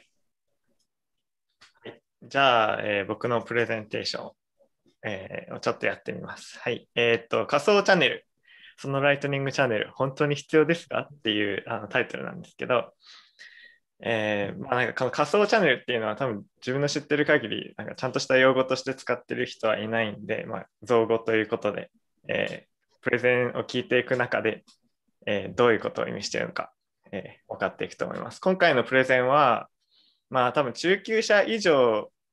上級者の範囲に入っちゃうかもしれないけど、なるべく概念的な説明してるので、むしろ先入観が少ない、えー、初心者の方が分かりやすいかもしれません。はい。はい、えー、と、ライトニング、はい、次のスライド。えー、まあ、ライトニングチャンネルは簡単に言ったら、まあ、バランスシートとか付け帳だっていう話はもう、えー、前にされた通りで、ね、1回1回のライトニングの送金には HTLC っていう仕組みがあって、まあ、それで、ま不正を防止しているっていうのが、まあ、ミソになります。で、次のあのところ、スライドで30秒で HTLC、えー、説明します。はい。はいえー、っと、まあ、まず最初にその受け取りたいノードがあのプリイメージっていう秘密の情報を作ってそれをもとにインボイスをあの送金する人に渡します。で各チャンネルをとをバケツリレーしていくんですけどそのお金をバケツリレーしていくときにそのプリイメージと引き換えに、えー、相手が資金を受け取れるっていう契約をしてるんですね。で最後までそれが伝わっていった後受け取ったノードがその前のノードにプレイメージを渡してえー、資金を受け取る。で、その前のノードはその前のノードにプリイメージを渡して資金を受け取るっていう感じで、えー、やるっていうのが、まあ、30秒で説明した HTLC の仕組みになります。はい。ジョー君、なんか ジョー君どうですか？この今の説明でいいですか ?LGTM の はい。で、次のスライド行くと、まあ、この HTLC っていう仕組みを使って、その不正が起こってもオンチェーンに決済できるっていうのが、まあ、ライトニングがトラストレスであるゆえんなんですが、えー、これもさっきあの小川さんとかが言ったようにやっぱりオンチェーンに決済するっていうのはコストがあることなのでもしトラストレスが必要じゃなかったらむしろ HTLC っていらないんですね。えー、でまああのあのまあなんか細かい例えばオンチェーン手数料のせいでなんか少額の送金はどうこうみたいな話とかもあるんですけどそれはまあ今日は置いときます。えー、でそう考えるとじゃあそのトラストできる相手とかある程度トラストできる相手に対してもしくは自分自身に対して仮想のライトニングチャンネルっていうのがあったら役に立つ場面も多いのではないかと考えました。でこれに関連してちょっとワームホール攻撃っていうこれ実はねあの名前をあの名前を思い出すのにすっごい時間がかかってあのなんか構図だけは覚えてたんでえー、ブリッジかな、サンドイッチかな、トンネルかな、ワームホールかなってやってったらやっと見つかったみたいな感じなんですけど、これさっきの、えー、 preimage が返ってくるときに、まあ、資金がアンロックされるって話なんですけど、ノード2とノード4が実は同じ人にの持ってるノードだった場合に、えー、 preimage を返していくときに、ノード3に渡さずに直接自分のノード2に渡しちゃうことで、えー、まあ本当はえー、途中のノードが受け取るはずだった手数料を盗めるみたいな、えー、攻撃があります。うん、まあ、これはこの図を見てもらったら分かると思うんですけど、結果的にノード2が送金者から、えー、10万1000サトシもらってて、えー、ノード4は、えー、受金者に10万サトシ払ってるんで1000サトシもらってるんですけど、本当だったら、えー、真ん中のノードが、えー、あの500サトシ取ってるんで、あの本当だったら500サトシしかもらえないところ1000サトシもらえたっていう図ですね。うん、で、これワームホール攻撃っていうわけですよ。攻撃なんですよね。でも攻撃なのか、本当にこれは攻撃なのかっていうことをちょっと考えてほしいんですよ。で次のスライド行ってもらえますか。このワームホール攻撃において予定通りの金額が予定通りの手数料で送金者から受金者に送信されたわけですよ。だから損をしたのは、この中継するはずだった中間ノードだけであって、で、逆にこのノード2とノード4の運営者は、まあ、その分得をしてるんですが、えー、そもそもノード2とノード4の運営者が同じ人なのであれば、ノード2からノード4までルーティングする必要もともとあったのって話なんですよね。なんかその部分のルートが冗長なんじゃないのかみたいな。ということで、えー、今回このワームホール攻撃でノード4からノード2に preimage を渡したところを仮想チャンネルとちょっと考えてみます。だからノード2からノード4に実はチャンネルがつながってると考えてみましょう。えとすると、えー、これは今回ワームホール攻撃の場合は、えー、自分のノード、自分自身のノードに対して仮想チャンネルを貼ったので、トラスト性はトラストレス性は全くいらない。つまり、ここに HTLC もいらないし、なんならビットコインも存在しなくていいわけですよね。こっちのノードからこっちのノードにお金を貸したみたいな感じになるので、えー、今回これは、えー、クレジットによる仮想チャンネルと呼びます。で、まあ、これはプロトコル外での貸し借りの関係なんで、まあ、実際貸し借りしてるのはビットコインなので、ビットコインが一番好ましいんですけど、えー、ビットコインで決済することができるのであれば、別に日本円でも何でもいいわけですよね、そこの担保は。自分自身だったらもちろん担保いらないけど、例えば俺が東さんとか小川さんと仮想チャンネルを作ろうって言って、絶対裏切られないって自信があったら、もしくは裏切られても、まあなんか別の方法で取り戻すことができるという場合に、その担保として何を受け付けようが、えー、自由みたいな感じですね。で、もう一個、えー、もう少しトラストレス性、トラストレス性とまで言わなくても、まあ、持ち逃げは防止したいなぐらいの時も、別にライトニングチャンネルを作らなくても、普通に、普通の 2of2 マルチシグとかに入れることによって、その最終的に出す時の手数料とかを、えー、低く抑えることができたり、えー、まあそもそも、まあ、基本的には決済しない前提なんだけど緊急時には2人の合意があれば閉じられるみたいな疑似チャンネルというものが、えー、作れると思います。でこれも、えー、結局その決済するときはビットコインなんですけどあの別に WBTC とかでやってもいいわけですし、えー、なんか結構もうプロトコル外の話なんで柔軟度は高い。えー、ただ、えー、今の問題として今この仮想チャンネルが何でできないかっていうとこの仮想チャンネルの知識っていうのは仮想チャンネル本体しか知らない。その当事者しか知らないわけですよ。だからワームホール攻撃はできるけど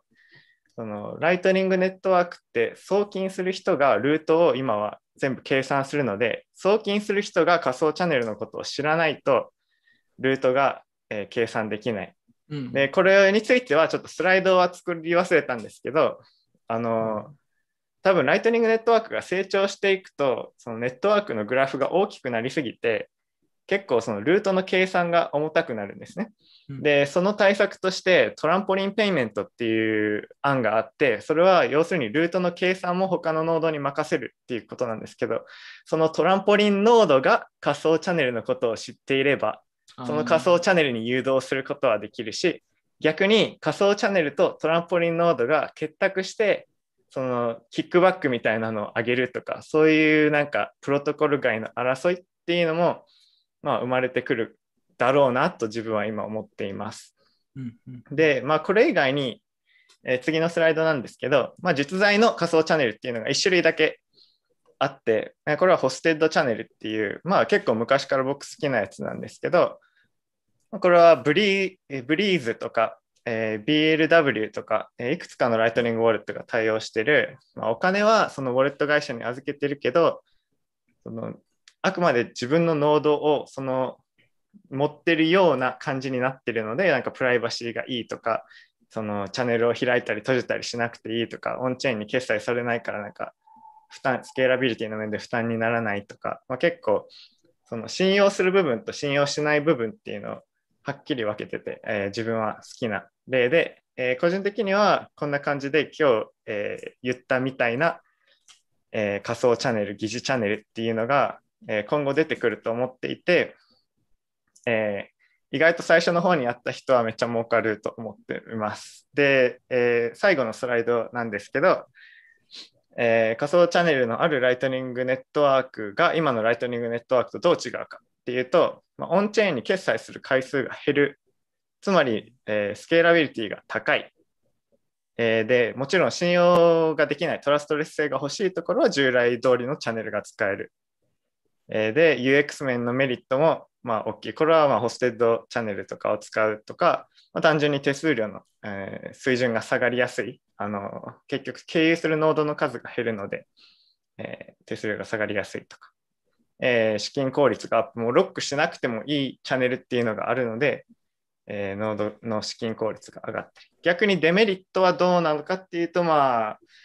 プライバシーとか体験越性とかでどういうトレードオフがあるのかなっていうのが、なんか直感的にはありそうだけど、うん、えー、そこまで、えー、細かくまだ、えー、思いついていません。うん、っていうのが、えー、僕のプレゼンテーションですが、どうでしょうか？特に小川さんとか東さんとかはなんかルーティングの関連で結構調べてるし、あとジョー君もねさっきのオーバーエンジニアリングの話なんですけどこれってなんかすごいプロトコル外でだいぶプロトコルより有利なことができるんじゃないかみたいな話なんで。これすごいおも面白いと思ったんですけど、はい、ちょっと最初にあの気になったのはワームホール攻撃って、はい、えっ、と、なんだっけ、ペイメン、あ？なんだっけ、ポイントペイ、あ？なんだっけ？あ、PTLC。PTLC、 point payment？ payment point ペイメントポイントを使うと、この攻撃は防げ防げます。ねまあ、それとは別で仮想チャンネルを、これは、えー、作ってみたらっていうことですか？そうですね。これは HTLC に依存してる、HTLC のなんか弱点に依存してる攻撃ですね。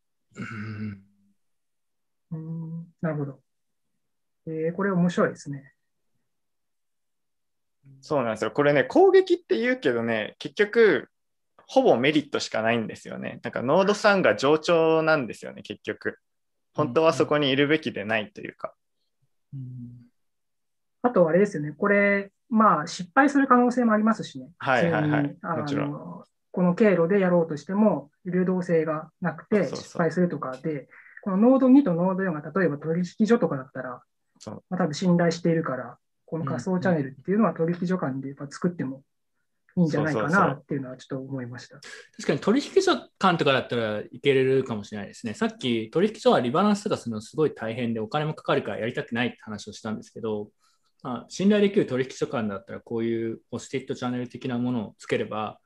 まあ、いいじゃんってなる可能性はありますね。あと多分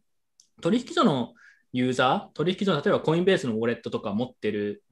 ユーザーが多いと思うんですけど、そこは多分ほぼ確実にカストリアルのライトニングをやるんですよね、取引所は。うん、絶対ノンカストリアルでやる必要、まあ、メリットってなくて、取引所的に。もうカストリアルでも法律的にもいいんだし、あのいちいちノンカストリアルにして、どっかどっかで自分でビットコインをしてやってくださいなんて言わない言わないわけで、そういうことを考えると、エンドユーザーのところもカストリアルになっちゃってるし、えっと、ルーティングのところもこういうちょっとホスティットチャンネルみたいなトラストが発生しているチャンネル、疑似チャンネルを通るっていうふうになる可能性はありますよね。でもそれがいいことかって言われると、ちょっと信頼ポイントが増えすぎだなと思うところもありますけどね。うん、ただ資金効率のところとかすごいよくわかりません。なんでかっていうと、これ、 hosted channel とかなかったら、ノード3のじゃあ存在意義何かっていうと、ノード2とノード4がキャパシティを奪えるからっていうところは自分は思うんですよね。ああ。うん。ノード2とノード4はお金を使いたくない。ただ、ノード3がチャンネルを貼ってくれたら、そいつに存在意義はあるんですよね。なるほど。で、そう。と自分は聞いてて思いました。だから、でも、ノード2とノード4で仮想チャンネルを開けるんだったら、まあ確かに、まあいらないといえばいらない。うん。って感じですね。そう、なんかこれ結構、あの、プール、プール、プールの話に似てて、うん、まあ、クローズドソースでもいいわけじゃないですか。このプロトコル外の実装なんで、うん、まあ、多分トランポリンペイメントだけは必要なんですけど、ってなると、なんか結構なんか不透明さっていうのは増すんですよね。これができると。うん、うんなるほど。あと、プロトコル外でお金をやり取りするみたいな話があったじゃないですか。もうそれでいいじゃん、みたいな。それね、多分すでにあるんだよね。あ うん、そういう形跡が見られるところはあって、うん、多分何かしら、逆に言うと自分たちもそういう提案できるかもしれないし、プロトコル外で決済する。あの例えば、ライトニングの中継の最低手数料って1サトシですよね、基本的に。最低。でも、1サトシを送りたいときに1サトシを毎回毎回中継ノードに上げたら全然こう成り立たないじゃないですか。でも自分が例えば中継ノードとあの契約をしていて、まとめて後でキャッシュバックしてもらうとかあったら、1サトシユーザーにあげちゃってもいいわけじゃないですか、例えば。とか、なんかプロトコルの外でのそういうお金のやり取りって出てくるんだろうなって、逆に自分がその設計をする側に立つと欲しいなと思うときが今もあって、そういうのは出てくるんだろうなと思いますね、自分も。そう、1サトシ送るのに1サトシ中継費払わなきゃいけないんですけど、自分と中継ノードがつながっている、もしくは同一だったら別にそれ心配しなくていいので、っていうとか、そういう話なんですけど。そういう外部のやり取りは絶対出てくると思います。ジョーさん、何かあります？うん、いや、えっと、すごい面白かったというか、まあ、その通り、言われてみれば納得しかないですけど、思いつかなかったというか、盲点だったみたいな感じですね。うん、なんか、聞いてて思ったのは、うん、あの、なんか、大昔ににあった、そもそもルーティングいらなくね論に近い。うん、大昔なんか、あの、マルチホップいらなくねっていう、あの、普通のマルチオップのないペイメントチャンネルでも、あの、うん、十分必要的じゃね？というか、十分ライトニングネットワークが普及した後も結局そうなるんじゃないっていう、うんうん、あの意見が結構あって、あのライトニングの黎明期ですけどね、あのえっと、黎明期ってことでもないな、2017年とか、16年、17年あたりにそういう意見が結構あったような気がするんですけど、なんかそれがもう一度出てきたみたいな感じなのかなと思ってますね。ジョーさんは個人的にはその意見についてどう思うんですか？いや、まあ、あの、取引、うん、その通りだと思います。あの取引所的にも、あの、あと、まあ、そのループの話、さっきしてくれましたけど、あの、ループ、あのライトニングループをやる上での大きな突っ込みどころとして、あのもしそのオンチェーンでやる、オンチェーンが同じチェーンであるなら、手数料、一回閉じて開くのとそんなに手数料変わんなくねっていう突っ込みがあると思うんですよね。わ、うん、かります言ってるでも、あのオフチェーンと、例えばフィアットであるとか、オフチェーンとか仮想チャンネルの間でのスワップであったら、あの、その、えっと、えー、ななんつったらいいのかな。あの、そのオンチェーン手数料かかんないわけですよ。だから、なんつうか、その、ループのスワップを考える上で、そのなんか、えっと、あ、ごめん、これ仮想チャンネルの話とちょっと違うのかもな。その、えっと、仮想、お互いに持ってるバランスとは別にあの仮想バランスみたいなのをその考えておくことにメリットがあったりするんですよね。つまり、なんか相手とそのスワップをしたいけど、あの、オンチェーンでやりたくないから、ここはフィアットでやり取りしましょうっていうふうに決めておく。バランスシートにインバウンドキャパシティ、アウトバウンドキャパシティ以外の貸し借りがあるっていう状態です、そういうことです。そういうことです。そういうことです。で、まあ、それってその自分以外のパーティーとの仮想チャンネルを開くっていう概念にも応用できると思ってて、うん、っていうことをちょっと考えたので、なんか、こういう仮想チャンネルという考え方はすごいあの将来性があるかもなと思いました。うん、そういう需要は出てくるだろうなと自分も思いますね、今の時点で見てても。自分もやりたいですもん、そのプロトコル外でちょっと生産したいみたいな、うん。うん、のはあるんで、その代わりにじゃあこの仮想チャンネルでじゃあやろうかっていう流れ？はなんか別にそんな違和感ない。でも違和感ないんですけど、やりすぎると、そもそも検閲体制もクソもないような話になっちゃうっていうのはあるじゃないですか。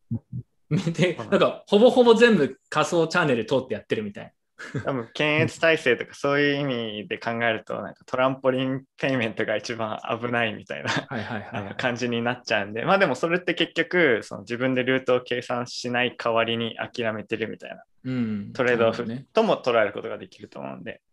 まあでも取引所ネットワークはなんか大部分こういうのになるかもしれないですよね。それはあり得るんじゃないですか。要はなんか2つあるみたいな。が実物、実物ビットコインのライトニングルーティング市場と、うん、仮想チャンネルメインの取引所ネットワークみたいな。つながってるみたいな。つな、ね、がってるといえばつながってるけど、断絶してるみたいな。なんか、あれみたいですね。あの、あの、いわゆるダークウェブと普通のウェブの差みたいな。いや、ね、俺ね、わかるんだよね、それね、わかる。すごくよくそう考えると、むしろこの仮想的なものの方がでかくなる可能性いや、全然あり得る、全然あり得る。あででも、トラフィック量とかで言うと、あのー、裏の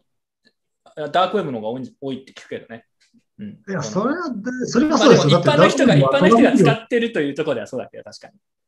ダークウェブはトラフィック量を最適化してないからそうなってるだけなんですよ、別に。あの普通の、例えばウェブサイトだったら、あの不明な IP アドレスからたくさんリクエストが来たらすぐバンしたりするから、なんか、そういう差がないからでかいように見えるだけだと僕は思うんですよ。なるほど、なるほど。だから、まあでも、ダークウェブウェブの方が、まあ、その普通のユーザーにとってのどれぐらい日常に近いかって見たら間違いなく、このそっちの方がでかいわけじゃないですか。いや、それはね、全然あり得ますし、さっきも言った通り、取引所ユーザーとか取引所視点から言っても、ユーザーに現物ビットコインでチャンネルわざわざ開けさせる理由ってあんまりないんですよね。うん。うん、だからそこまで考えると、そういうのがね、チャンネルも含めて仮想化するっていうのはなんかあり得る気がしますね、確かに。なんとかしてくださいよ、取引所として。もっと検閲体制上げてってくださいよ、御社。僕に言って僕に言っても。実は検閲するのが仕事だから 逆なんですよ。攻撃する方なんですよ、そういう。なるほど。えっと、他に何か質問とか論点ありますか？あ、なんかコメントが来てるんで、なんか関係あるやつがあったら拾っていきましょうか。えー、あずちさんが聞いあずちさんが聞いてくれてますよ。おー、あず先生が。え、ちょっと待って、知らてライブでやってないと思ったの、逆に言うと。僕ら編集してアップしてる感じ編集しないですよ。今までバリバリライブでやってましたよ。あ、本当だ、めっちゃコメントついてるな。えっと、バキの話とかしたときなんか。あ、あれ何？もしかしてカットするつもりだったの？バキの話。そう、カットして、そうだからいいやと思ってあ、本当だ。なんと甘い考え。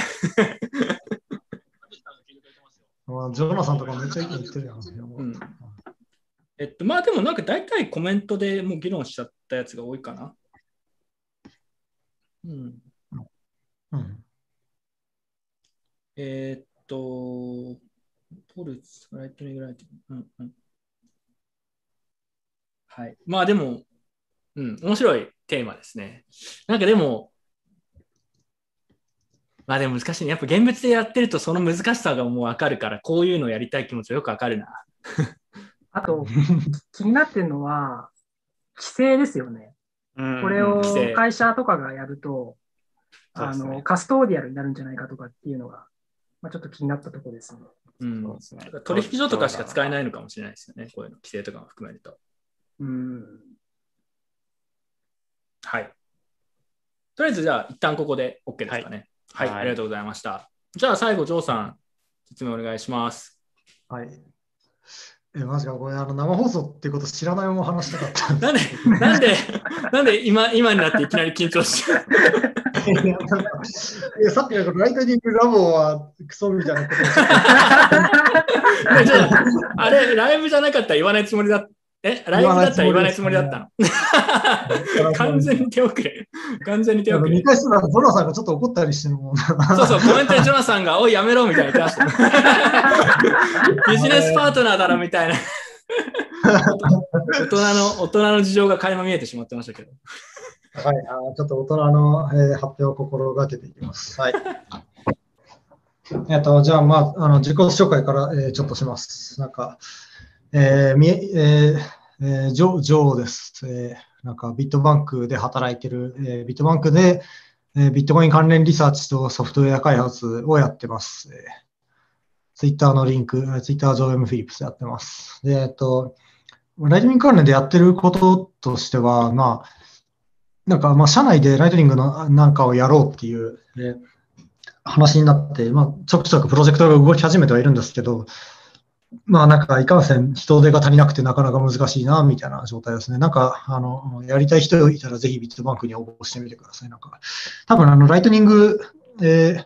ー、なんだかんだあの国内でライトニング まともにやってるのビットバンクぐらいしかないと思うんで、あのちゃんと国内の取引所でがやろうっていうふうになってるのは、なんかあのなのであのやりたいって人いたらぜひあの応募してみてください。いやもうすぐにやってくださいよ。期待してます。いや、無理っすよ、あのね。無理っすよ、無理っすよ。いや、これちょっとなんで無理なのか、どこまで言っていいのか。いや、生放送が気をつけて発言ね。ああの、いや、まあ、どこ 人から言うと人手がやっぱ足りなくて。あの人の問題なの、簡単に言うと、最終的には。うん、まあまあまあ、それはもう何事もそうだと思うんですけど、あの、うん、あの、まあ、保守が、あの、やっぱりクリプト、あの僕が所属してるのは暗号通貨関連の入出金とかやるクリプトチームとかなんですけど、あの、クリプトチームに限って言うと、やっぱこう、絶対不足の事態が発生する部署なんですよ。あの、ブロックチェーンを扱ってる以上。うん、オルトコインとかで、あの、いきなり入出金が止まったとか、なんか、いうことがしょっちゅう発生する。あの、どうしても対応せざるを得なくて、そのためにあのすごいマンパワーを取られる部署なんですよね。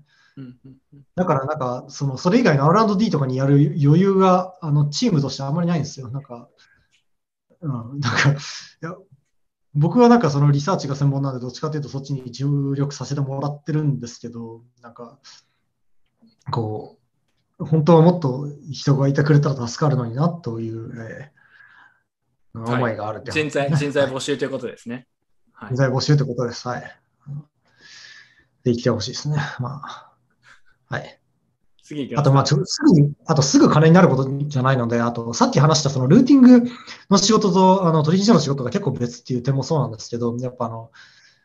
なんか、ルーティング事業を始めるってなったら、取引所の今やってる事業とすごく関係がない、新しい事業を立ち上げるって話になるので、うん、なん。かそこの難易度の高さもある。っていうことが問題だったりするんですよね。なるほどね。うん、はい、はいまあ、そのライトニング入出金とか間違いなく需要があるとは思うのでやっていきたいんですけどね。実際でもやってみるとやっぱ便利ですけどね。うん、特にちっちゃい金額だったらオンチェーンでやる理由ってもうないんで、ほとんど。うん、実際自分で取引所からライトニングで引き出すと結構感動とまではなくおおって感じでしたね、やってる。すごいと思って。いい取引所間のやっぱアビトラしたい人とかにとっては、他の取引所が対応してるのに、ビットバンクだけ対応してないってなったらかなりまずいので。うん、やってほしいですね。アビトラとかも本当に普通に使いますよ。ただやっぱり、大きい金額動かせないんですけどね、問題は。まあまあまあ、そうか。その問題があります。うん、まあだから、だからこそやっぱり取引所間ででかいチャンネルを作ろうって話になってくると思うんですよ。うん。取引所、そのアビトラする人のでかい金額に、でかい入出金に対応する需要を満たすために。うんはい、まあいいや、えっ、ー、と、ちょっとあのごめんなさい、話がずれたので戻すと、ソフトウェア書いてます。外外人円あと外人円話ずれた。外人円戻す。大丈夫？いやなんか話すのも恥ずかしい話で、まあ、どうでもいいんですけど、ちょっと耳がちょっと、今、片耳が聞こえてないので、ちょっと辛いです。やばいよ、本当に。はい。皆さんは、あの、そう、あの、なんか、水虫の薬を、足、足以外に使ってはダメです、いやいや、もう、ライトニング全く関係ないけど、なアホかと思っちゃって かわいそうだけど、水虫の薬を耳にぶっ込んだら血が出てきましたって、バカかと思って、本当に。まあでも、仕方ない。でも今ちょっとね、本当に結構やばいみたいだから心配してます。病院行ったみたいなはい。直してください。そうですね。はい、全くライトニング関係ないですよ。行きましょう、そしたら。次。まあ、さ戻しましょう。えっと、まあ、はい。今日話そうと思ってる。あ、そうだ、でもライトニングの話に移る前に、あの、なんかちょっとシグナルの、チャットアプリシグナルに関する記事を書いたので、ちょっと読んでほしいなっていう。あ、そうそう。あ、言ってましたね。自分も細かいところ理解してないんですけど、はい。はい。あなんか20秒で、20秒で言うと何なんですか、これは。えっと、シグナルみたいなやり方をするのが将来的なウェブアプリの標準になるかもしれないよっていう話を書いてます。はい。でも、シグナルなんか謎のトークンを追加したっていう 話がありましたね。知ってるいや、本当ね、がっかりですよ、あいつらに。ジョーさんが褒め始めた瞬間にトークン入れたのすげえ笑ったんだけど。いや、もうなんか逆髪、坂坂髪みたいな、こう。俺がロングしたものはショートしないといけないみたいな感じになっちゃったんですよね。はいまあ、シグナルいいっすよね。あの使い勝手もいいし。あの匿名証明書の話は自分ちょっと分かってないんですけど、トークンも やるのかなあれ。はい。いや、なんか匿名アプリってやっぱ儲かんないんだなと思って悲しくなりましたよ。あ まあ確かにそうですね。寄付ベースで開発してるって言ってましたもんね、確かに。うん、はい。じゃあ、いよいよ。まあいいや、はい。いよいよ、はい。いよいよ行きましょう。もう、ジョーさん、自己紹介、すごい自己紹介してる、今のところ。はい。自己紹介の次、次のスライド言ってください。これごめん、ちょっと自分が多分間違えて消しちゃったんだけど、最初、今やってることからかな？あ、そうそう、あの、はい、今話したのが今やってることですね。あ、そっかそっか。ここからは、えっと、えー、まあ、なんか、ライトの話なんか話してよって言われてても、個人的にやってるのはそのループの代替ソフトウェアを作るみたいな話なんですけど、えっと、まあ、さっき言ったあのループが邪悪みたいな話を小川さんがしてくれたんで、その邪悪じゃないバージョンを作ろうと思って作ってるみたいなんですけど、まあ、それはなんかゆっくり進めてて、まあ、今日話す内容でもないかなと思ったので、今日話す内容は、まあ、最近のライトニングのプロトコルで何が、えー、今後の進展として何が重要なのかっていうところをちょっとざっくり、まあ、話そうかなと思ってて、えっ、ー、と、一つが、あの、インボイスバージョン2の話。うん、えっ、と、もう一つが、あの、タップルートと BTLC の話です。まず、そのインボイスバージョン2の話からしていこうと思います。で、えっ、と、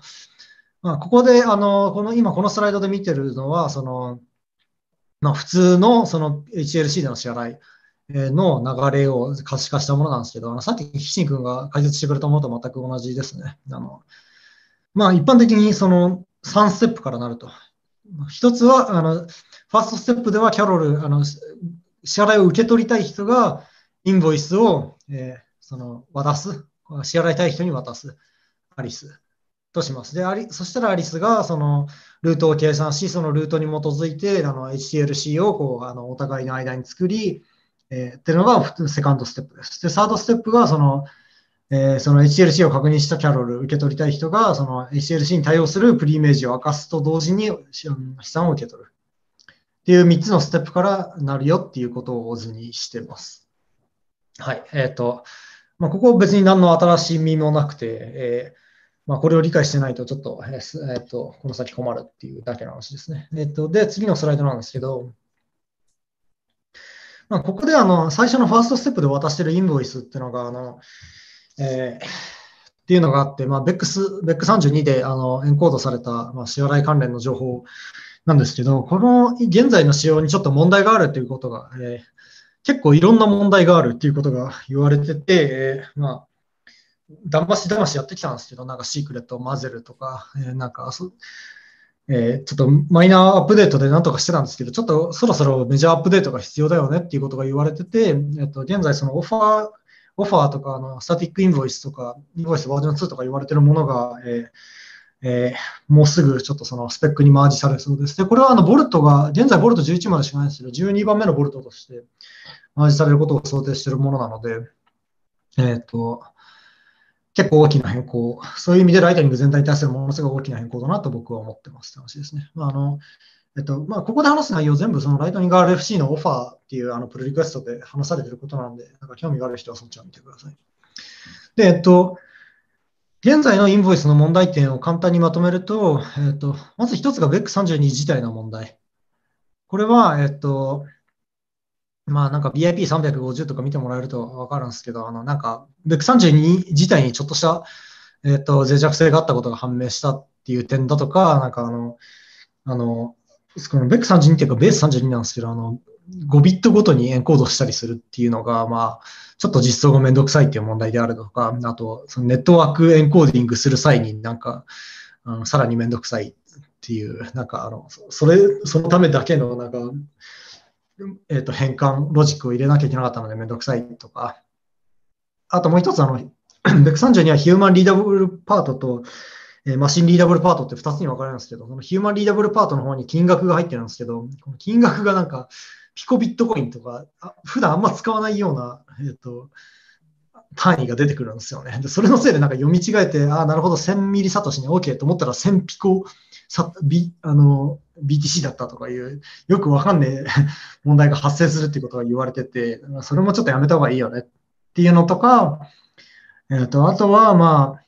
あ、えっ、ー、と、レシートとして使えるっていう、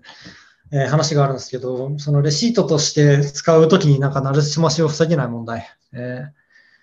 これはまあさっき言ったあの仮想バックチャンネルの話にもちょっと関連してくるのかな。その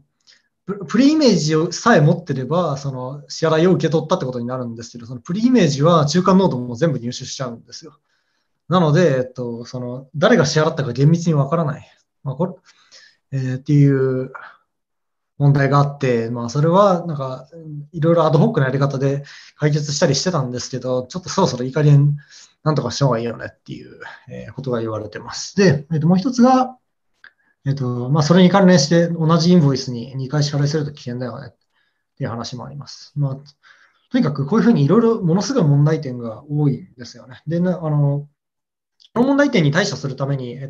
で、なんでこういうふうになってるかっていうと、当初はあのライトニングのネットワークであの、えっと、 onion packet をやり取りするってことがあんま想定されてなかったんです。ライトニングのネットワークって本当にあの支払いの HTLC のネットワークと考えられていて、 transport layer であのそのメッセージをやり取りするっていうことは二の次だったんですよね。えっと、でもなんか、なんだかんだのライトニング上でチャットをするっていうアプリケーションであるとか、あとあともう一つ、その重要な点は、そのメッセージのフォーマットが任意のメッセージをやり取りできるようにできるようになって、拡張性がすごく高くなったので、なんか、えっと、その直接支払いに関係なくてもお互いに話を伝えられるようになったんですよ。で、そういうふうになったら、じゃあインボイスもあの改良できる、次のスライドお願いします。改良できるはずだってなって、どう改良どう改良するかっていうと、やり取りを増やすんですよ。一番最初にあのネットワークレイヤーで、こういう支払いを受け付けてますっていうことを伝えて、えっと、っていう、もうワンステップ増やす。えっと、普通にメッセージをやり取りするだけのステップを一つ増やすことで、えっと、いろんな問題を解決しようというのがこのオファーの基本的な考え方です。あのえっと、で、それが、あの、まあ、この左のやり取り、今、さ最初に説明した3ステップのやり取りは、えっと、ものすごい単純化する。あ、ちょ、これ矢印の向き間違ってるな。2つ目が逆、うん、あの、2つ目逆ですね。はい。はいこういうことです。はいっていうのがあったんで、これ、うん、ワンステップ増やすことで、えっと、まあ、その、その即時的なメリットとしては、そのインボイスが見えるようになる。あ、違う、あのイン,、えっと、インボイス、インボイスじゃないんだけど、オファーっていうインボイスに相当するものがあの再利用可能になるので、あの普通のビットコインのアドレスと同じように、ただ貼っておくだけで使えるようになるっていうメリットがあるんですよね。あのスタティックなものになる。つまりオファーは自体はスタティックなんですよ。最初に作ったらもう長い技術もそのままで OK で、知られてた人はそれを、その QR コードを、だからそのあの自主販機とかに貼っておくことができて、スキャンし、ありありたい人はそれをスキャンして、えっと、なんか支払ったりすることができるので、スタティックインボイスとも呼ばれてるんですよね。これはあのインボイスの上位に、えっと、来るような概念だと思ってもらえばいいです、このオファーっていうのは。で、えっと、流れとしては最初にそのオファーっていうのを受け取りたい人が作って、それをばらまきます。で、あの知られたい人はこのオファーを見て、で、オファーにはその情報として、えっと、例えば家賃支払いのためのオファー、っていうものを作るんですよね。うん、えっと、これは家賃支払いは、えっと、えー、1ヶ月に、えっと、家賃支払いを受け付けてます。これは1ヶ月に、えっと、10万円に相当する BTC を、えー、1ヶ月ごとに支払ってもらうためのものです。うん、っていうことがあの QR コードでエンコードされて書いてます。で、あの、支払いたい人はそれを見てスキャンして、あなるほど、えっと、えー、家賃が10万円なのね、えっと、10万円なら払ってもいいなって思ったら、えっと、そのスキャンした、えー、内容を見て、じゃあ、じゃあこれに対して知られたいのでインボイスくれって言うんですよ。で、そしたらインボイスを渡してくる。それ以降の流れも同じ。っていう、えー、風な風になります。で、これはあの単にオファーっていうのはインボイスと違ってスタティックであるだけではなくて、今言ったようにそのフィアット建てでの支払いっていうのもできるようになるんですよね。あのより柔軟になる。あの今のインボイスは何その何 BTC っていう支払いしか、えーと、BTC 単位での支払いしかできないわけなんですけど、そのえっ、ー、と、ワンステップ増やすことによって10万円分の BTC を支払ってほしいっていうオファーに書いてあれば、そのインボイスくださいって言った時点でその時価で決めることができるんですよ。うん、えー、っていうような利点があるので、将来的にはこういうやり方が標準的になっていくだろう、えー、っていう話です。で、えっと、これって、あ、どうぞどうぞ、はい、お母さん、お願いします。プロトコル上じゃなくても、多分今やろうと思えばできるような内容かなと思うんですけど、これをどうしてプロトコルに入れようとしてるのかっていうのがちょっと僕疑問だったんですよね、結構前から。ああ、なるほど、なるほど。えっと、一つ言えるのは、あの、まず間違いなく言えるのは、その、えっと、こういうやり取りは置いといて、インボイスのバージョンをアップデートしたい。っていうのは前か前からあった。で、どうせインボイスアップデートするなら、あの、えっと、もうそのインボイス自体は人の目に見えないようにして、オファーを人が見るものにすればいいんじゃね？っていうのがあったんですよね。あで、このオファーが導入された後の新しい、えっと、プロトコルでは、インボイスはもう人間の目に見えるものじゃなくなるんですよ。あなるほど。じゃあ今我々がやってるのは全時代的なことになる可能性があると。そんなことやってたの？みたいな。はい、だからまあ、あの今のままでもやってもいいんですけど、まあ、やったとしたしたそしたら、そのままでもその人々はインボイスを見ない、見なくなるんですよね。あのフォアさん見れば根本的にインボイスのアップデートをしようってところから始まってるってことです。そういうことです、そういうことです。だから今、プロトコル外で同じようにやったとしても、あのまあ、インボイスを変えた方がいいよねってなるので、ね、ついで、ついで感じです。だと思えばいいです。コメントが、あぜちさんとかジョナサンとかからコメント結構来てますね。えー、なんかガチ勢から。緊張、緊張。いやなんか、あずちさんは最大90文字という仕様のベックサ32をインボイスに使用した LL の仕様が微妙な。はい。それその通りなんですよ。あのベック32、なんであのインボイス32使ってるかっていうと、当時、ベック32がホットだったからなんですよね。あの ライトニングのボルトでプロトコル決めようみたいになった時に、あのがあのセグウィットが導入された時とかで、あのなんか、で、まだあのセグウィットが導入されてなかったから、あのベック32がクールであることをアピールするためになんかくっついていったみたいな感じなんですよ。こうなんかノリがすごく、そうあの、てか、インボイスに限らず、あの、なんか、ななんか、ライトニングラボの人っぽいなと思うんですけど、あの、なんか、まあ、流行ってるからし、なんかいけてる感じがするから採用しちゃおうみたいな話ですね。うん、なんかちょくちょくラブ性のなんかクレーム入りますね。はい、やめます。大丈夫かな？大丈夫かな？面白いからそうそんなごめんなさい、あのもう一個忘れてたんですけど、あと署名の話もあって、うんうんうんうん、そのオファー、オファー、オファーとそのスタティックインボイスの導入による、えー、改善点のもう一つとして、あのそのお互いがそのインボイスやオファーに署名するんですけど、えっと、お互いじゃないな、えー、あのオファーおよびインボイスにそのこの図でいう青の人あの、受け取りたい人が署名をするんですけど、その署名が、えっと、今まではインボイス全体に対してされてたんですが、そうじゃなくてインボイスのマークルツリーにすることで、えっと、なんか後々ディスピュートがあったときに、そのレシート、インボイスはレシートとして、てか、機能、えっ、と、その、インボイスはプリイメージと合わせてレシートとして機能するわけですけど、その、そのレシートとしての情報を部分的にのみ公開できるようにする、えー、っていうような利点も、えーと、このオファーで、えー、導入されていますっていうことをちょっと言い忘れてました。はいまあ、これ結構あの、まあうん、割とそのなんか、えー、匿名性の観点から大事な話だと、えー、思ってます。はい。はい。君大丈夫？はい、大丈夫。では次のスライドかな。うん、はい。はい。えっと、次なんだっけ？もうあこれは今話したやつ。大体大体言っちゃったと思うんですけど、まあ、そうすると何が嬉しいのかっていうと、繰り返し支払ってほしいっていう情報であるとか、フィアット建てでの支払いも可能になります。これはなんかあのどっちもセットで導入する必要があるもので、例えば、フィアット建て、えっと、支払いでやると、なんかあの、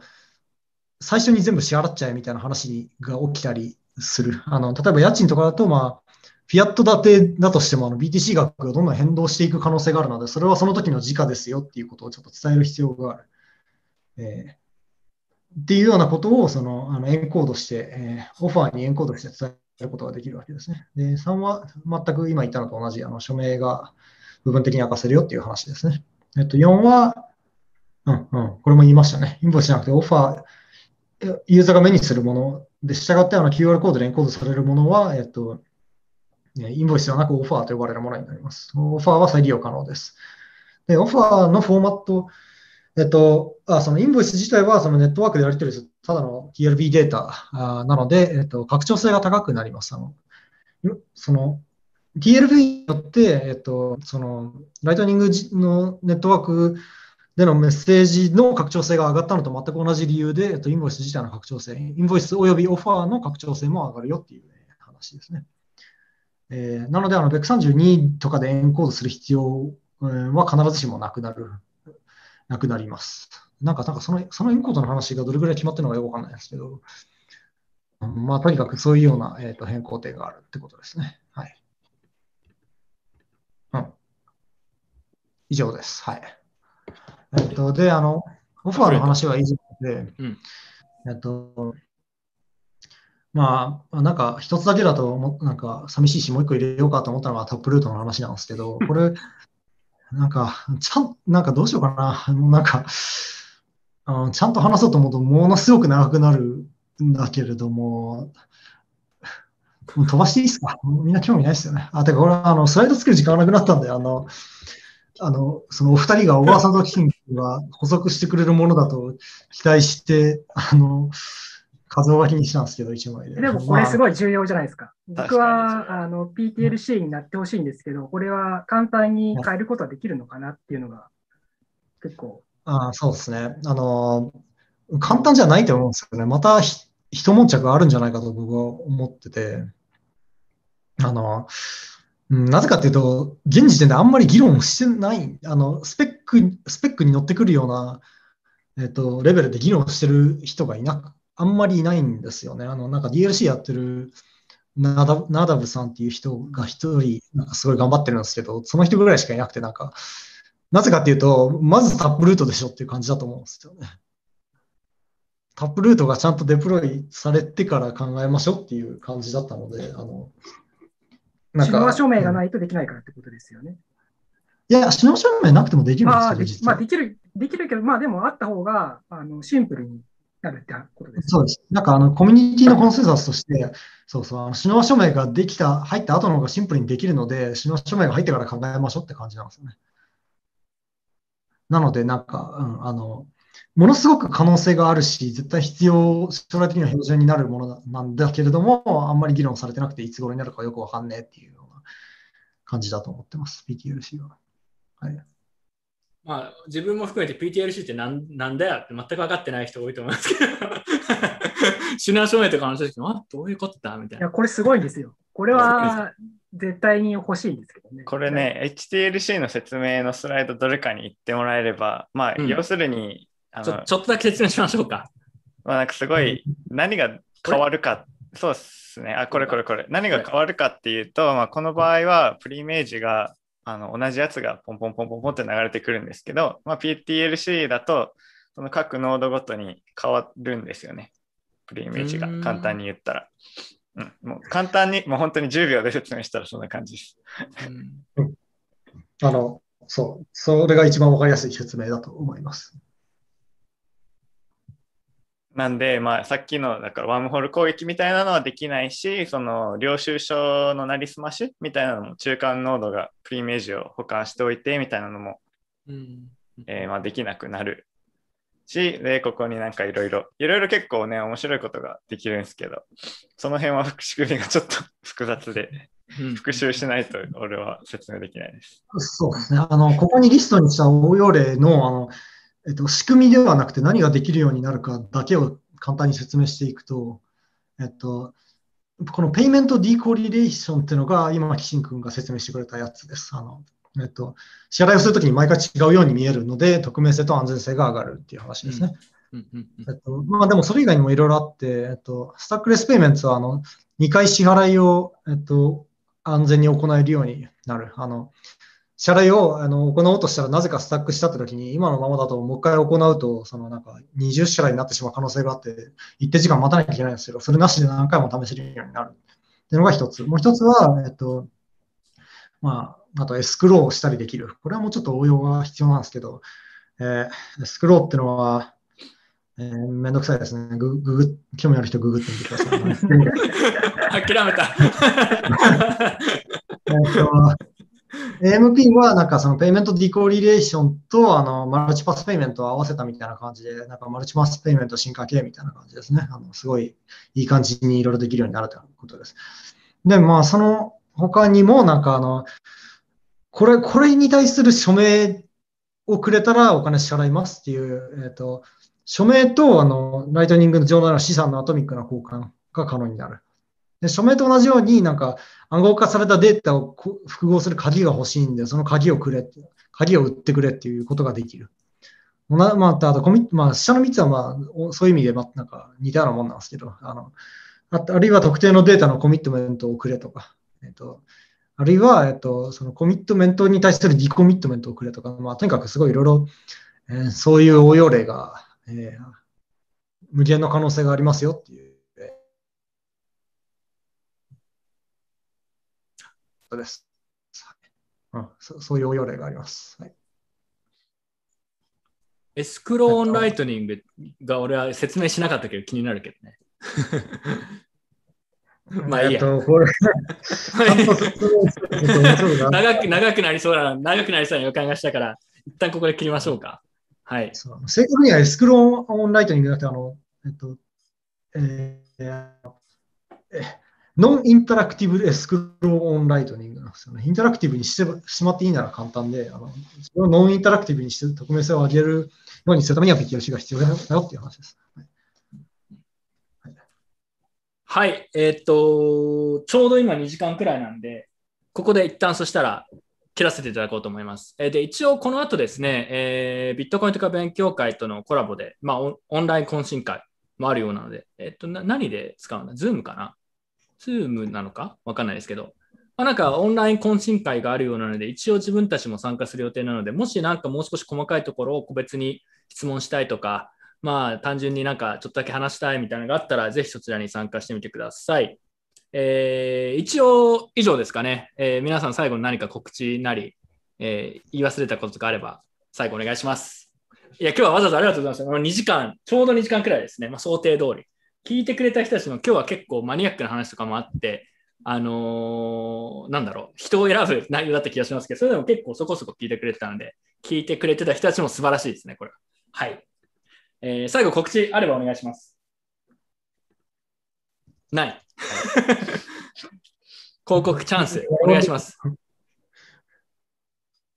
え、その誰に対して言ってんですかいや、だから視聴者に告知あれば、最後、最後もう一回だけ。ビットバンクの宣伝してあげてくださいよ。えっと、ビットコインを購入、えっと、ビットコイン取引はビットバンクでお願いします。イェイ。ライトニングでオークションやりたかったら、パドルでお願いします。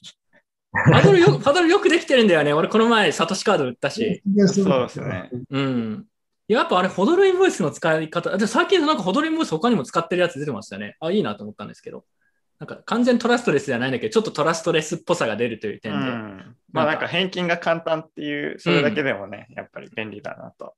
LN ビッグが使ってましたね。だから、えー、まあ、なんかいいなと思いましたけど。はい。パドル、自分も使ってます。はい。小川さん、スポットライト。はい。よろしくお願いします。はい。自分はちょうど広告、広告というか、あの、スライドも出しましたけど、ちょうどライトニングクラッシュっていうちょっとしたゲームみたいのが出るんで、えー、ナイトクワートを接続して、まあ、ビットコイン、ライトニング始めるのに結構いいきっかけというか、まあ、ちょこちょこって簡単なゲームをやって、ついでに少しお小遣いもらうって感じでできるので、えー、1週間後くらいには多分普通に Google プレイに出せると思うので、興味がある人はやってみてください。まあ、でも日本はね、iOS ユーザーが多いんですよね。